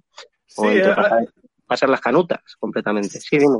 Sí, perdona Álvaro, es que interrumpo mucho, me doy cuenta luego cuando me escucho en un podcast. Pero es cierto, un poco la, la, el motivo, la motivación detrás de, todo esto que he hecho con la newsletter y todo esto, va en realidad un poco de eso, efectivamente, de, aumentar tu opcionalidad, ¿no? Es decir, que efectivamente, tal como dices, ¿qué coste puede tener para ti aprender eh, todo lo relacionado con Bitcoin? ¿Qué coste puede tener para ti aprender todo lo relacionado con la ciberseguridad? ¿no? Lo mismo con software. Eh, eh, lo mismo pues con eh, hacer tu patrimonio lo más portátil posible, ¿no? Porque hay gente pues que tenemos familia y nos resulta más complicado. ¿qué, ¿no? todo este tipo de medidas que te pueden hacer tener una movilidad muy superior, ¿no? También tratar de conseguir que tu, que tu trabajo tenga ingresos lo más remotos posibles. Pues todo este tipo de medidas que defiendo un poco en, el concepto este de soberanía individual no es más que en esa línea, ¿no? de, aumentar esa opcionalidad y esa capacidad para que eh, eh, salirte con la tuya ¿no? en, un mal escenario y, sobre todo que en el caso de que estés equivocado, efectivamente, ¿qué has hecho? Pues tío, te has construido una carrera, ¿no? básicamente te has reciclado profesionalmente, ¿no? En, áreas que, que, sí o sí van a tener mucha demanda, ¿no? Entonces, eh, a mí me parece una, y esto hila un poco con tu pregunta anterior, Carlos, sobre qué podemos hacer para minimizar esta transición. ¿no? Es decir, efectivamente, eh, este concepto de soberanía individual no es un concepto para largo plazo. ¿no? Y, esto lo dice muy bien Álvaro. No es, o sea, el objetivo no es que vivamos en cavernas todos solos. ¿no? no, el objetivo es que en caso de que nos hagan la puñeta, tengamos opciones. ¿no? Y, y en caso de que las cosas se pongan verdaderamente feas, tengamos opciones. Y que tu trabajo sea exactamente igual de válido desde, eh, desde Salamanca, desde Bilbao, que desde Kuala Lumpur o desde donde sea. Vale, sí, sí, totalmente. Eh, luego soberanía, eh, que, al final es un concepto muy amplio y, que incluye muchísimas cosas, ¿no? Pero al menos ir en esa dirección, ¿no? Y, y sí, yo creo que sea cual sea el escenario, desde luego algo así te puede preparar. Yo creo que, que el tema de, de, después cómo va a ser este proceso, ¿no? Yo efectivamente no creo que sea eh, ha caído el Estado y que se haga una, un anuncio público, eh, que haga el emperador del universo de hemos certificado la muerte del Estado, ya está, ya no hay Estado. Eh, no, yo creo que, que, va a ser un proceso más o menos largo que vamos a ver eh, durante este siglo y el que viene, eh, donde, donde efectivamente se va viendo en diferentes regiones cómo va cómo va pasando, ¿no? Yo creo que es algo que ya está empezando, ¿no? Que ya estamos viendo cómo aparecen ciudades autónomas, que ya estamos viendo cómo, cómo se van constituyendo grupos o refugios o, cómo hacen un opt-out, eh, pues mira, precisamente estos influencers, cómo se van a Andorra, ¿no? Eh, entonces, eh, yo creo que eso ya lo estamos un poco viendo. Yo, yo creo que, o sea, a mí no me da la cabeza tampoco para estos temas, por eso me, me gustaría involucrar a más partes de la sociedad para que piensen en esto, ¿no? Por ejemplo, yo creo que no hay análisis geopolíticos de la importancia de Bitcoin, ¿no? Eh, y, yo creo que esto es pues, pues que va a cambiar muchas cosas. En el momento en el que puedes hacer eh, transferencias imparables de dinero en un dinero inconfiscable, pues joder, eh, yo creo que van a cambiar muchas cosas, por ejemplo, el terrorismo. creo que van a cambiar muchas cosas de que ya no se van a poder hacer embargos a, países que no cumplan con las condiciones de la ONU, por ejemplo, porque dicen, bueno, pues si, si me tocan las narices con esto, pues me paso a Bitcoin y, y, ya no me podéis hacer nada, ¿no? Y salgo fuera de vuestra órbita de, de, de influencia. Entonces eso yo creo que a es... Mí, a, mí, se me ocurre, perdona, ¿eh? eh pues, eh, por ejemplo, no sé, hace poco, eh, no me acuerdo cuándo fue, Venezuela, le pide a Inglaterra el oro que tenía Inglaterra, que le custodiaba Inglaterra. Inglaterra le dice, pues no. Claro, pues exacto. No, no, no, te lo doy. Claro, eso tiene un, tiene un problema, ¿no? Yo, creo que justo eso, ¿no? Que, que los estados pues van a decir, joder, pues para estar pendiente de que si Estados Unidos me da la autorización o de si China me da la autorización o si tal, pues paso y me hago yo una, un opt-out del sistema internacional, ¿no? Eh, eh, que no solo es una cuestión individual también Bitcoin, que también tiene relevancia eh, política, a mí no me da para analizarlo, o sea, yo no tengo ni idea de Asia, no tengo ni idea de África, y lo que se me puede ocurrir de Estados Unidos, de Europa y de Sudamérica, pues de Hispanoamérica, pues ya es, es, algo más concreto, ¿no? Yo creo que las transiciones van a ser así, muy, muy por espacios concretos. Creo que Estados Unidos también tiene riesgo de secesión, que Europa efectivamente yo creo que va hacia una argentinización, España especialmente, España muy especialmente, ¿no? Yo no creo que España de repente sea aquí la superpotencia bitcoiner del mundo y, y vamos al revés. Eh, eh, por desgracia todo pinta que, que vamos más hacia, hacia una argentinización. Pero sin embargo, yo no soy nada pesimista respecto al futuro, ¿no? Esto que comentaba Adolfo, eh, de que efectivamente, de que no teníamos una vara de medir eh, eh, y que sí, vivimos mejor que nuestros abuelos, pero deberíamos vivir muchísimo mejor, ¿no? Es que efectivamente no teníamos una vara de medir lo que nos costaba el Estado, ahora sí que la tenemos, ¿no? Entonces yo creo que eh, vamos a, yo soy extraordinariamente optimista respecto al futuro. A mí, claro, todo el mundo me dice, ah, la catastrofista, eh, pesimista, me has amargado la cena, no sé qué. Eh, eh, no, hombre, no, si simplemente, pues es eso, si te puedes preparar perfecto, si no tampoco pasa absolutamente nada. vamos, hay tiempo, quiere decir que no, no es una cosa de o lo, o lo haces mañana o, o, se acaba el mundo, ¿no? Eh, entonces, eh, yo, yo, soy extraordinariamente optimista por la sencilla razón de que creo que se van a incorporar eh, a Internet eh, entre mil y tres mil millones de personas que actualmente están fuera de Internet y que van a tener un dinero por el que merece mucho la pena trabajar, ¿no? Que es Bitcoin.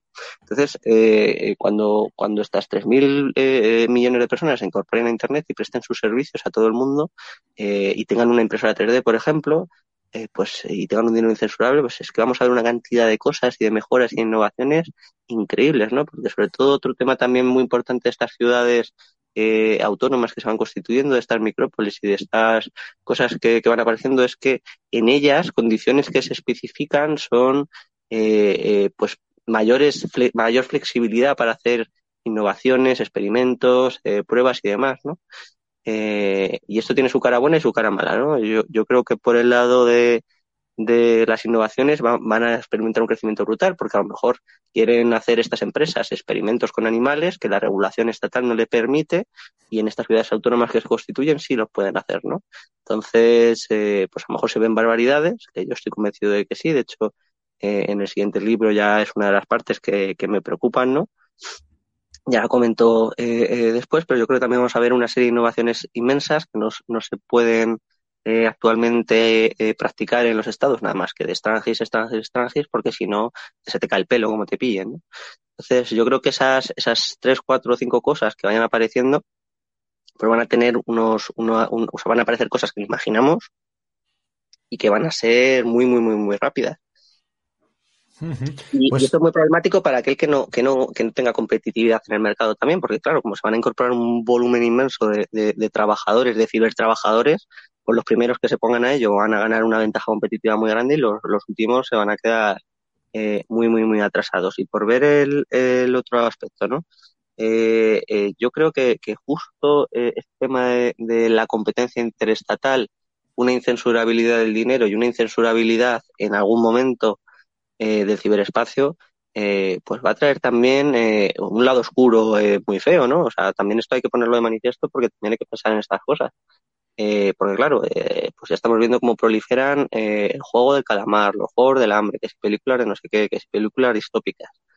Pues claro, el incentivo a hacer estas cosas y reproducirlas en la vida real, en micrópolis, con presos o con cosas de este estilo, pues a mí no me parece descabellado ver este tipo de escenarios en África, por ejemplo, o en partes de Asia. No me parece para nada descabellado, ¿no?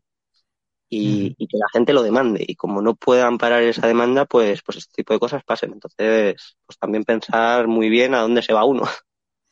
Uh -huh. um, me lo has dejado a, a, huevo cuando has dicho lo de eh, que entre mil y tres mil millones, que tú crees que entre mil y tres mil millones de personas se van a, a, a incorporar a, Internet, ¿no? Y eso hace que, que, se amplíe el mercado laboral, el cibermercado laboral, y con una, con una frase que, que vuelvo a parafrasear a Adolfo, que dice, del mismo modo, si Bitcoin se sigue adoptando en países destrozados por la pobreza, pero en los que la gente se puede permitir un teléfono móvil, tenemos un cóctel estupendo para que los bitcoiners en países pobres progresen mientras que los de países desarrollados se estanquen. ¿Quién quiere comentarlo? Sí, yo, yo creo que indudablemente eh, Bitcoin tiene, tiene ahí una ventaja inmensa, eh, porque claro, pensar en, en, en, esta gente que actualmente no dispone de un dinero eh, para, para eh, poder ahorrar en muchos países, ¿no? En muchísimos países no encuentran eh, eh, forma de tener reservas de valor. formas en las que ahorrar, en las que acumular su trabajo, en las que monetizar eh, su conocimiento y, y, y, su saber. Entonces yo creo que con esto, con Bitcoin y con Internet, eh, va a cambiar radicalmente, ¿no? Es decir, si tú, si tú eres capaz de tener tu pequeña comunidad de gente que te hace pequeñas aportaciones, eh, eh, por lo que sepas, vas a poder monetizar muy rápido tu conocimiento. Y esto era algo que antes no pasaba, ¿no? Eh, muchos pensadores o muchos eh, eh, escritores simplemente pues leían y se lo quedaban para ellos, pero no tenían, no, no, no lo monetizaban, ¿no? Entonces, estudiar era una cosa pues que hacía por gusto, pero que yo creo que cada vez más va a ser una cosa que se haga por interés económico también. Entonces, eh, cuando estos, eh, cuando estas personas concretas eh, pongan eh, su conocimiento en Internet y sean capaces de monetizarlo, se van a ver y se van a percibir como de éxito social y eso va a arrastrar a mucha gente también a compartir su conocimiento en Internet, ¿no? Creo que esto es una vorágine eh, maravillosa eh, en la que van a salir cosas espectaculares y en la que la densidad social del conocimiento va a experimentar un crecimiento eh, sin ningún tipo de precedentes, ¿no? Esto también lo, lo, lo, hilo a que, bueno, sea lo que comentabas, ¿no? Eh, en El Salvador, por ejemplo, ya hay más cuentas Bitcoin que, que cuentas bancarias. Esto tampoco es porque es algo que pasaría en quizás en Europa, sino porque allí cuentas bancarias eh, no eran, no eran súper comunes. Esto, Álvaro, es muy interesante también porque la era digital eh, conecta oferta y demanda, ¿no? Y antes, esto, esto lo que quiere decir es que antes tú eras experto en, en cuerdas de guitarra y esto daba exactamente igual. Tú, esto era tu hobby y era imposible que te dedicaras a eso. Tú eras eh, cualquier otra cosa. Eras carpintero eras algo que, que fuese útil. Pero hoy en día, como tú bien dices, Álvaro, tú puedes monetizar este conocimiento. Es decir, hay un montón de, de, gente que le interesan las cuerdas de guitarra, por poner eh, un ejemplo tonto, ¿no?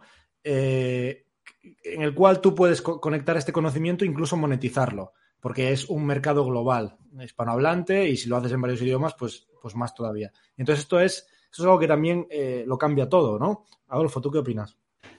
Sí, yo, yo siempre eh, hablo desde la óptica de Bitcoin e Internet. Hoy mismo he hecho un hilo en el cual eh, vengo a decir que, que, en realidad lo que estamos consiguiendo con Internet, o sea, al igual que con Bitcoin, lo que hacemos es almacenar valor con la mínima pérdida de valor posible ¿no? a lo largo de suficientemente largos periodos de tiempo. Con Internet lo que estamos consiguiendo es almacenar ideas, ¿no? Es decir, es, eh, la, las ideas, cuando las intercambiábamos antes de Internet y yo quedaba con alguien en una cafetería, pues yo intentaba decirle, contarle mi loncha, ¿no? Y, mi interlocutor, pues si estaba por la, la, labor, pues genial, me haría caso. Pero en caso contrario, eh, lo más probable es que se conectase a, a, masa, ¿no? Que entrase por un oído y le saliese por, por el otro. Y sin embargo, ahora yo mis ideas, pues las escribo en Substack, eh, las programo para que salga un lunes por la mañana y, los despistados que me leéis, eh, resulta que, oye, que os viene mal el lunes por la mañana, no pasa nada, el martes por la tarde, o, o el jueves por el mediodía, o, o, dentro de tres semanas, me da igual, pero la idea la almacenamos de forma enormemente barata comparado con lo que era antes, pues almacenar libros apilados, eh, almacenar revistas y periódicos, ¿no? Todo ese coste de mantenimiento de las ideas se ha eh, se ha hundido ¿no? dramáticamente. Y no solo eso, sino también el coste de su transporte. ¿no?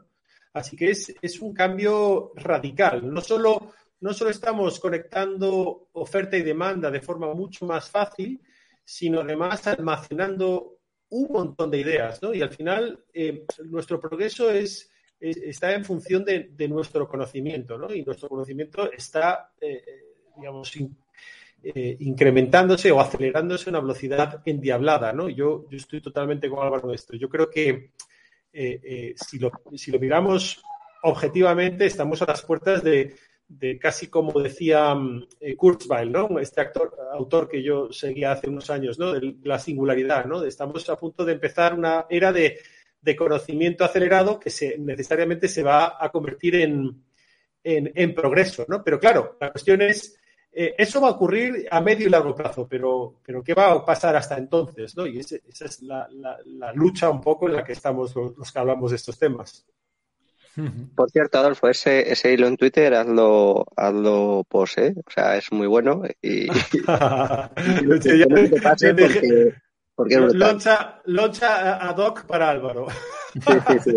Es que Ha sido buenísimo, además justo era, era, o sea, me, venía que ni el pelo, ¿no? A mí me ha pasado también esto mucho, ¿no? Eh, cuando eh, eh, el tema del conocimiento en redes, ¿no? Yo, por ejemplo, me he tirado seis meses llamando a las puertas de las editoriales y no me hacía ni caso ni pito, ¿no? Yo todo lo que digo ahora lo llevo diciendo años, pero no, o sea, no me hacía caso, vamos, yo, yo lo hablo con mis amigos, pero me miran todos como un loco, como muy loco.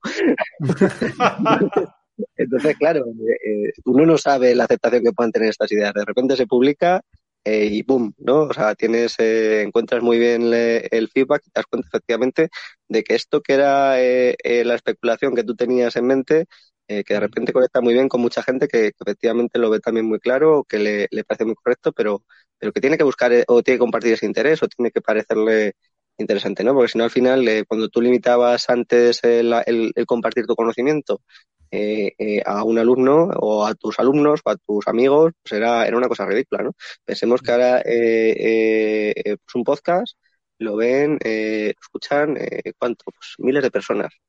esto, claro, es el equivalente a, dar una clase universitaria que antes era 30, dársela a, a 2.000, a 7.000, a 10.000, a 50.000 personas, a las que sean, ¿no? Mm. Y, claro, es que eso es una aceleración del conocimiento inmenso y, y además es que no, no cambia demasiado, ¿no? Yo creo que, realmente el conocimiento incluso lo mejora. El conocimiento que puedes compartir a través eh, de un medio como este, como un medio como YouTube, eh, o podcast o, o, audios o lo que sea, eh, es muy similar al conocimiento que se podía transmitir antes a la universidad. Y sin embargo, el, marco, el radio que tienes de actuaciones es inmenso, ¿no? Y, y, claro, esto tiene que cambiar necesariamente las cosas también. y también va a cambiar. Sí. Sí. No, perdón, Álvaro, perdón, continúa. Y, además eso también va a cambiar la universidad, ¿no? Eh, en gran medida, porque, claro, en el momento en el que tus alumnos eh, puedan acceder a, cursos íntegros de la asignatura que tú das en YouTube, a nada que tengas uno un poco curioso, es que ya vas a ver más que el propio profesor, ¿no? Mm. sí, es que hay, una, interesante selección natural de las ideas, además, en Internet, ¿no? Es, decir, la, la fricción para convertirte en la idea con más exposición y más difusión es muy inferior a la que tenía una idea que se transmitía en una clase, ¿no? Entonces, y, el valor que antes tenía, pues una ubicación concreta y un campus, que era la escuela en sí, ahora lo tiene el profesor, ¿no? Y lo bueno que haga ese trabajo, ¿no? A mí, por eso tengo ilusión en trabajar como profesor, ¿no? A mí me gusta, ¿no? Entonces, eh, eh, yo eh, estoy totalmente de acuerdo, o sea, yo creo que es una es radicalmente eh, eh, mejor, ¿no? Y desde luego la universidad, pues le veo los días contados, ¿no? Es, decir, es, ridículo, ¿no? Que, la gente siga yendo a centros con planes de estudios que se cambian pues cada no sé cuántos años y con asignaturas fijas, con profesores que no tienen apenas incentivos. Bueno, a ver, estoy hablando con alguien que trabaja en la universidad, pero yo en la universidad en las que he trabajado, eh, en las que he estudiado, incluso las mejores, porque he estudiado muy buenas y muy malas, yo no he encontrado la diversidad de opiniones, la capacidad para buscar nuevos puntos de vista, nuevas perspectivas que encuentro en Internet, pero nada ni parecido, ¿no? Voy a, voy, a parafrasear de nuevo a Adolfo para, que hagáis una última intervención, aunque bueno, aunque luego seguro que nos volvemos a ir por las ramas, pero dice así, Adolfo, nosotros no vamos a hacer el trabajo, eso ya lo hizo Satoshi quitándole la correa a Bitcoin, una tecnología que cambia por completo nuestros incentivos pero sí que podemos entre todos hacer la entrada más fácil para los que vendrán. Cuando dices hacer la entrada más fácil para, lo que vendrán, para los que vendrán, ¿a qué te refieres? Pues a esto que estamos haciendo, por ejemplo. es, decir, a, las charlas del Lunaticoin, a, los posts que, escribo yo, al libro de Álvaro. es decir, todo esto al final, eh, mm, en el momento en el que cambian los incentivos, eh, es curioso porque no solo tienes tu incentivos a mejorar tú, sino, eh, como a mí me gusta decir, a transmitir la buena nueva, ¿no? En plan evangelizador, ¿no? Entonces, a mí, em, a, los que, a los que nos gusta todo esto, o las que nos ha cambiado la cabeza todo esto, básicamente eh, eh, queremos hablar de estas cosas, queremos compartir lo que aprendemos, ¿no? Y, queremos dar al coco para tener ideas nuevas. Entonces, en el momento en el que la Satoshi plantó la semilla, y automáticamente cambió nuestros incentivos para siempre. Otra cosa es que algunos nos hayamos dado cuenta más tarde que otros, ¿no? Pero él ya lo hizo, el trabajo gordo ya lo hizo él, ¿no? Es, lo que ocurre con los cambios tecnológicos, es lo que comentan en The Sovereign Individual, ¿no? Tú no puedes volver a meter el genio en la botella, ¿no? El, genio ha salido, ya pues tienes que adaptarte. ¿no? Entonces, no tiene sentido para mí, por eso, entrar en juicios de valor. ¿Pero esto es deseable o no? No, es que es ridículo, ¿no? Es, una discusión absurda, ¿no? Ah, es que yo creo que el Estado es maravilloso. Es que si eres, tonto, no, no, va de eso. La cuestión es que va a cambiar. Ya, ya ha cambiado, ¿entiendes? lo único que tienes que hacer es adaptarte, ¿entiendes? Entonces, adáptate.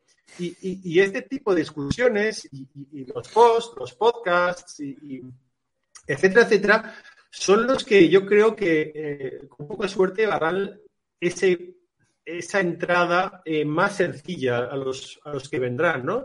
Pero es curioso porque, insisto, sale como de forma natural, ¿no? Ah, yo no concibo hoy en día la vida eh, sin hablar de estos temas, ¿no? A lo mejor alguien, no sé, yo por ejemplo cuando yo veo a gente que por H o por B sigo en Twitter y de repente hablan de la computadora cuántica o de la inteligencia artificial y tal, yo, son temas que no les dedica mucho tiempo y por lo tanto, por lo, tanto no me puedo manifestar, ¿no? Pero, pero los veo tan poco sexys, ¿no? Comparados con, todo esto y adaptarnos al futuro, que no, no concibo no hablar de esto, me sale de forma natural y creo que nos pasa a todos. ¿no? Por, eso, por eso de ahí el tweet, ¿no? Yo creo que la semilla está puesta y esto pues, nos sale de forma natural. ¿no? Álvaro, ¿tú qué opinas? Sí, eh, la verdad es que completamente, ¿no? Me, ha resultado curioso lo que ha dicho eh, eh, la cita esta de, la, porque la portada del libro es una obra de arte del libro de la filosofía de Bitcoin escrito, que ha hecho un amigo que se llama La liberación de Satoshi, ¿no? Donde justamente es este dinero no dependiente de terceros que provoca una herida muy fuerte al Leviatán y que le quitan gran medida la autoridad. Y, claro, es que se llama así, se llama la liberación de Satoshi. Entonces, eh, eh, claro, es que coincide perfectamente. Y efectivamente yo creo que, gran parte del trabajo ya está hecho. Y, tal y como decía Adolfo, eh, es que esto no se trata de hacer juicios de valor, es que a mí me importa tres pepinos que a usted le parezca mal la pólvora, ¿no? Si yo no, eh, no va a cambiar, eh, o sea, eso no, no, no importa, no es, no es un juicio relevante, ¿no? La cuestión es cómo lo va a cambiar, que, cómo se puede hacer de la mejor manera posible y demás, porque eso ya se ha introducido. Ya no se puede volver a meter el genio en la lámpara, como decía Adolfo. Y, y, claro, es que ese es el tema, ¿no? Que cómo, cómo, ¿Qué vamos a hacer? Así de simple. Antes de, terminar, eh, antes fuera de, directo, estuvimos hablando un poco sobre, sí que es cierto que al final eh, este escenario que planteamos es un escenario positivo eh, para, para, Bitcoin y, un escenario hipotético para, una transición, pero hablábamos de la, de la adopción ridícula realmente que, que tiene Bitcoin, ¿no? Hablabas tú también, Álvaro. ¿Qué opinas? Sí, eh, eh, bueno, yo, yo me preguntaron eh, que qué volumen de, adopción creía yo que tenía Bitcoin actualmente, si era relevante, si no, yo, bueno, yo creo que, que la adopción es ridícula, primero en volumen, eh, me parece que, que si Bitcoin, como efectivamente hemos comentado ya varias veces, compite con la deuda pública, con el real estate, con, o sea, con, con, con aquella parte de los bienes inmuebles que se utilizan como reserva de valor, con el oro, con, con las acciones de empresas consolidadas, con depósitos en fiat, eh, en parte también con, con, el dinero fiat normal, eh, pues eh, claro, al ser superior a todos ellos en gran medida, pues es que me, me parece que, su adopción todavía es completamente ridícula, pero muy, muy, muy inferior al 1%, ¿no? Y dentro de los que ya la han adoptado, también me parece que es, es ridículo en el sentido de, de que ni siquiera saben lo que tienen, ¿no? De, que mucha gente la ha comprado por especular, por mera revalorización y, que ni siquiera saben, conocen qué es lo que tienen entre manos. Entonces yo creo que estamos al inicio del inicio del inicio, ¿no? Todavía es extraordinariamente eh, temprano, pero vamos, que, que, es inevitable y sobre todo que queda más o menos igual, ¿no? Porque en cuanto los sujetos más avanzados de la sociedad eh, eh, lo utilicen y prosperen mediante este método, el resto les va a imitar, ¿no? Y si eso se produce en medio de una crisis social y económica fuerte, pues todavía el paso va a ser mayor, ¿no? Lo vamos a ver de un día para otro, ¿no? Eh, porque claro, si, si de repente está en un conflicto y tú puedes eh, pasar eh, tu patrimonio a algo portable que puedes llevar en tu cabeza con el conocimiento de una serie de palabras, pues corre y vete, o sea, y ya está, vamos, así de simple. no sé si quieres comentar algo, algo sobre esto o pasamos al final. También quería comentar una idea que a mí me ronda la cabeza y, es el hecho de que va a haber un mecanismo de distribución de los bitcoins bastante natural. Es decir, yo tengo la siguiente idea y es una conclusión a la que llego últimamente y es de que realmente no existen tampoco enormes incentivos a tener demasiados bitcoins, por, lo que hemos hablado en alguna ocasión de riesgo de ataques físicos, ¿no? que es un poco lo que yo, hago con Prosegur. Entonces, esta, esta derivada hace que los individuos yo creo que tendrán más, más incentivos a hacerse valiosos, ¿no? esa, idea que, que he defendido en algún post, ¿no? más valiosos en el mercado y sí, a tener bitcoins, por supuesto, pero no a grandes fortunones. ¿no? Yo no veo a gente teniendo enormes fortunones eh, eh, ahí en plan tío ¿no? Y que por lo tanto eh, la propensión a, consumir y a gastar de las personas que, empiecen a tener grandes cantidades de, bitcoins, pues aumentará, ¿no? Y esa gente se lo gastará y, se distribuirá de una forma más o menos natural, ¿no? Un poco por aportar algo en la línea esa del, de cómo es la, adopción de Bitcoin ahora mismo. Yo, sí que quiero añadir una cosa a esto que ha dicho Alfa, porque efectivamente yo creo que, esto es importantísimo, ¿no? Que vamos a ver un cambio muy fuerte eh, en cómo la gente, a pesar de que tenga Bitcoin o no, eh, va a necesitar, eh, por la fuerte competencia que va a introducir toda esta incorporación de gente a, a Internet y por los cambios de incentivos de que van a mucha parte de la sociedad va a dejar de, percibir esos ingresos estatales, van a tener que mejorar mucho para ofrecer sus servicios eh, en un mercado mucho más competitivo. Entonces yo creo que sí que nos vamos a ver obligados a tener esa necesidad de eh, eh, mejorar y de, y de ser mucho más valiosos para el mercado. Y si tienes que gastar Bitcoin para eso, pues gástalo, ¿no? No, no hay ningún problema. porque si no, al final invertir en uno mismo pues sale, sale bastante rentable. Sí, totalmente. Y quería comentar otra cosa más de, otro tema que introduce Bitcoin, que yo creo que también pues se ha comentado poco, se ha hablado poco de él, ¿no? Que es el cambio que introduce en la preferencia temporal, ¿no? Eh, porque tú, claro, eh, si tienes un activo que tiende a revalorizarse, pues eh, los suyos que tiendas a, a, acapararlo. Efectivamente, no en grandes volúmenes mastodónticos, porque tiene un riesgo para la seguridad personal muy alto, eh, porque cambia mucho la, lógica de, la violencia y aunque tienes eh, formas de administrarlo, de gestionarlo, de asegurártelo y de, y de que ni siquiera tú puedas acceder a ello eh, en un tiempo, pues, pero, pero creo que, tener grandes cantidades de patrimonio custodiados personalmente es, problemático, ¿no? pero claro, para una, para, una, para una parte entera de la sociedad va a producir un cambio en la preferencia temporal inmenso, porque al final eh, eh, eh las expansiones monetarias que vivimos de los bancos centrales lo que provocan es que eh, obtengas dinero de forma muy barata y tiendas a y tendamos a, despilfarrar, a gastar muchísimo en cosas que son completamente innecesarias y, ridículas, al margen de la distorsión que produce en el mercado que incentiva a muchos empresarios a, empezar a ver proyectos empresariales condenados a fracasar, ¿no? Es decir, que, que al final gran parte del desperdicio eh, de recursos que se, que se utilizan, que, se, que, sucede actualmente, está, está muy, muy mediado por, por estas expansiones monetarias. Y creo que Bitcoin, al ser un activo que, merece la pena atesorar eh, por, su escasez, eh, pues, pues va a cambiar mucho esta preferencia temporal, ¿no? Vamos a dejar de, financiar y de, y de emprender proyectos de mierda y vamos a invertir muchísimo más en nosotros para ser mucho más valiosos. Muy interesante. para acabar, me gustaría preguntaros, y a ver si os apetece mojaros, ¿qué valor futuro en términos de poder adquisitivo actual creéis que puede tener un Bitcoin? Bueno, no, sé si te hablar Adolfo, si no me la juego yo. a ver, yo es que para mí eh, la única estimación que me atrevo a hacer es que eh, va a ganar una cuota X de, todos estos activos de riesgo, ¿no? El que ha mencionado algo, el que he mencionado yo antes, ¿no?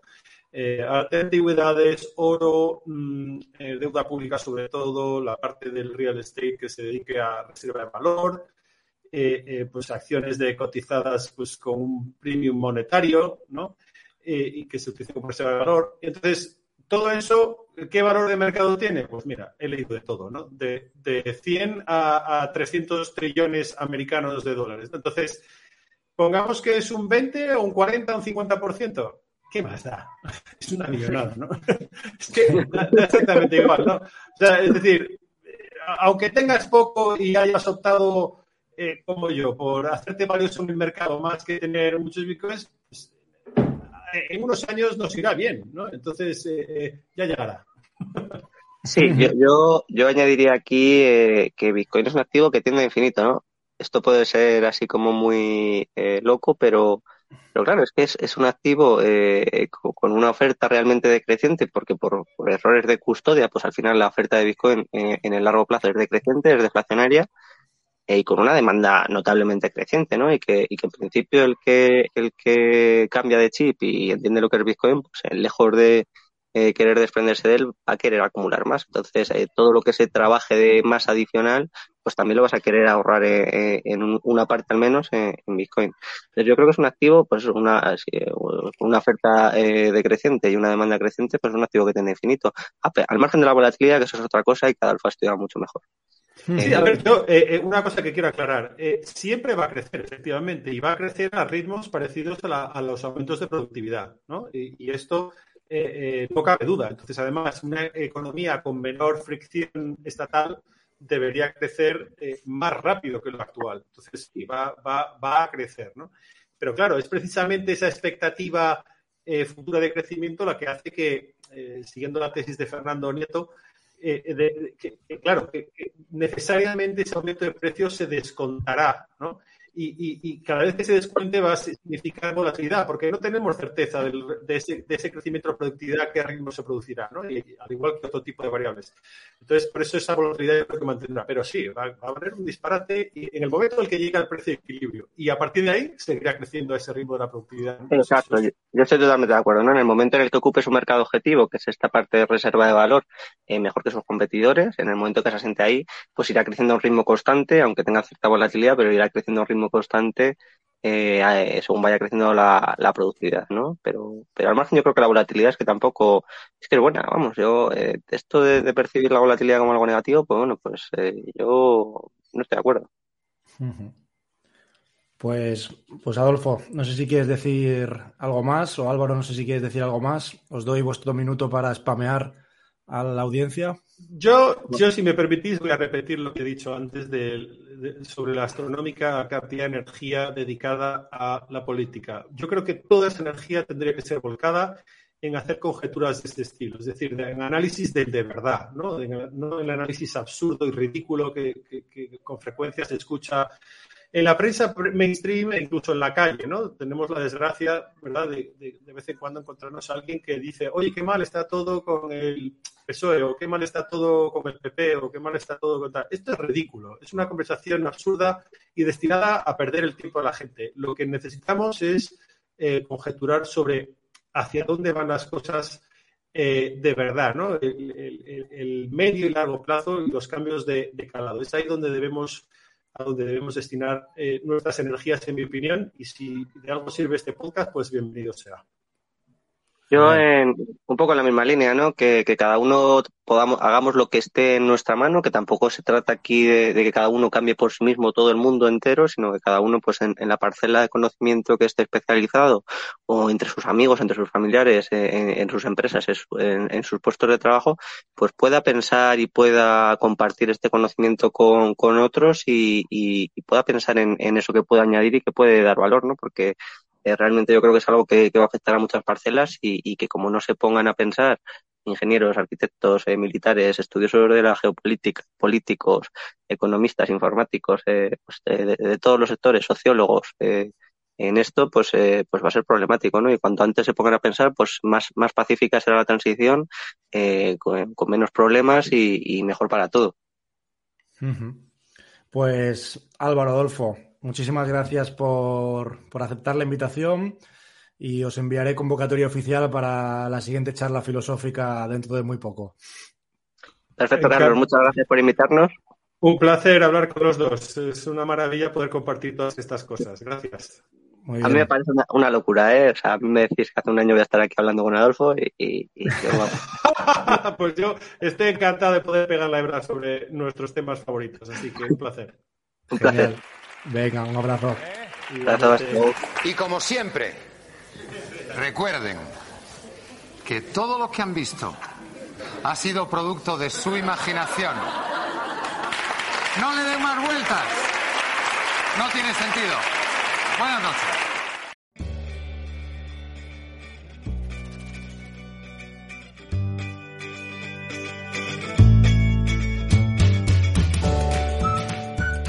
Muchas gracias si has llegado hasta este punto del episodio. Si quieres, puedes compartirlo, comentar o darle a me gusta. A mí me ayuda y motiva mucho cualquier tipo de difusión. Lo hagas o no, lo importante es seguir aprendiendo y componiendo. Hasta la próxima.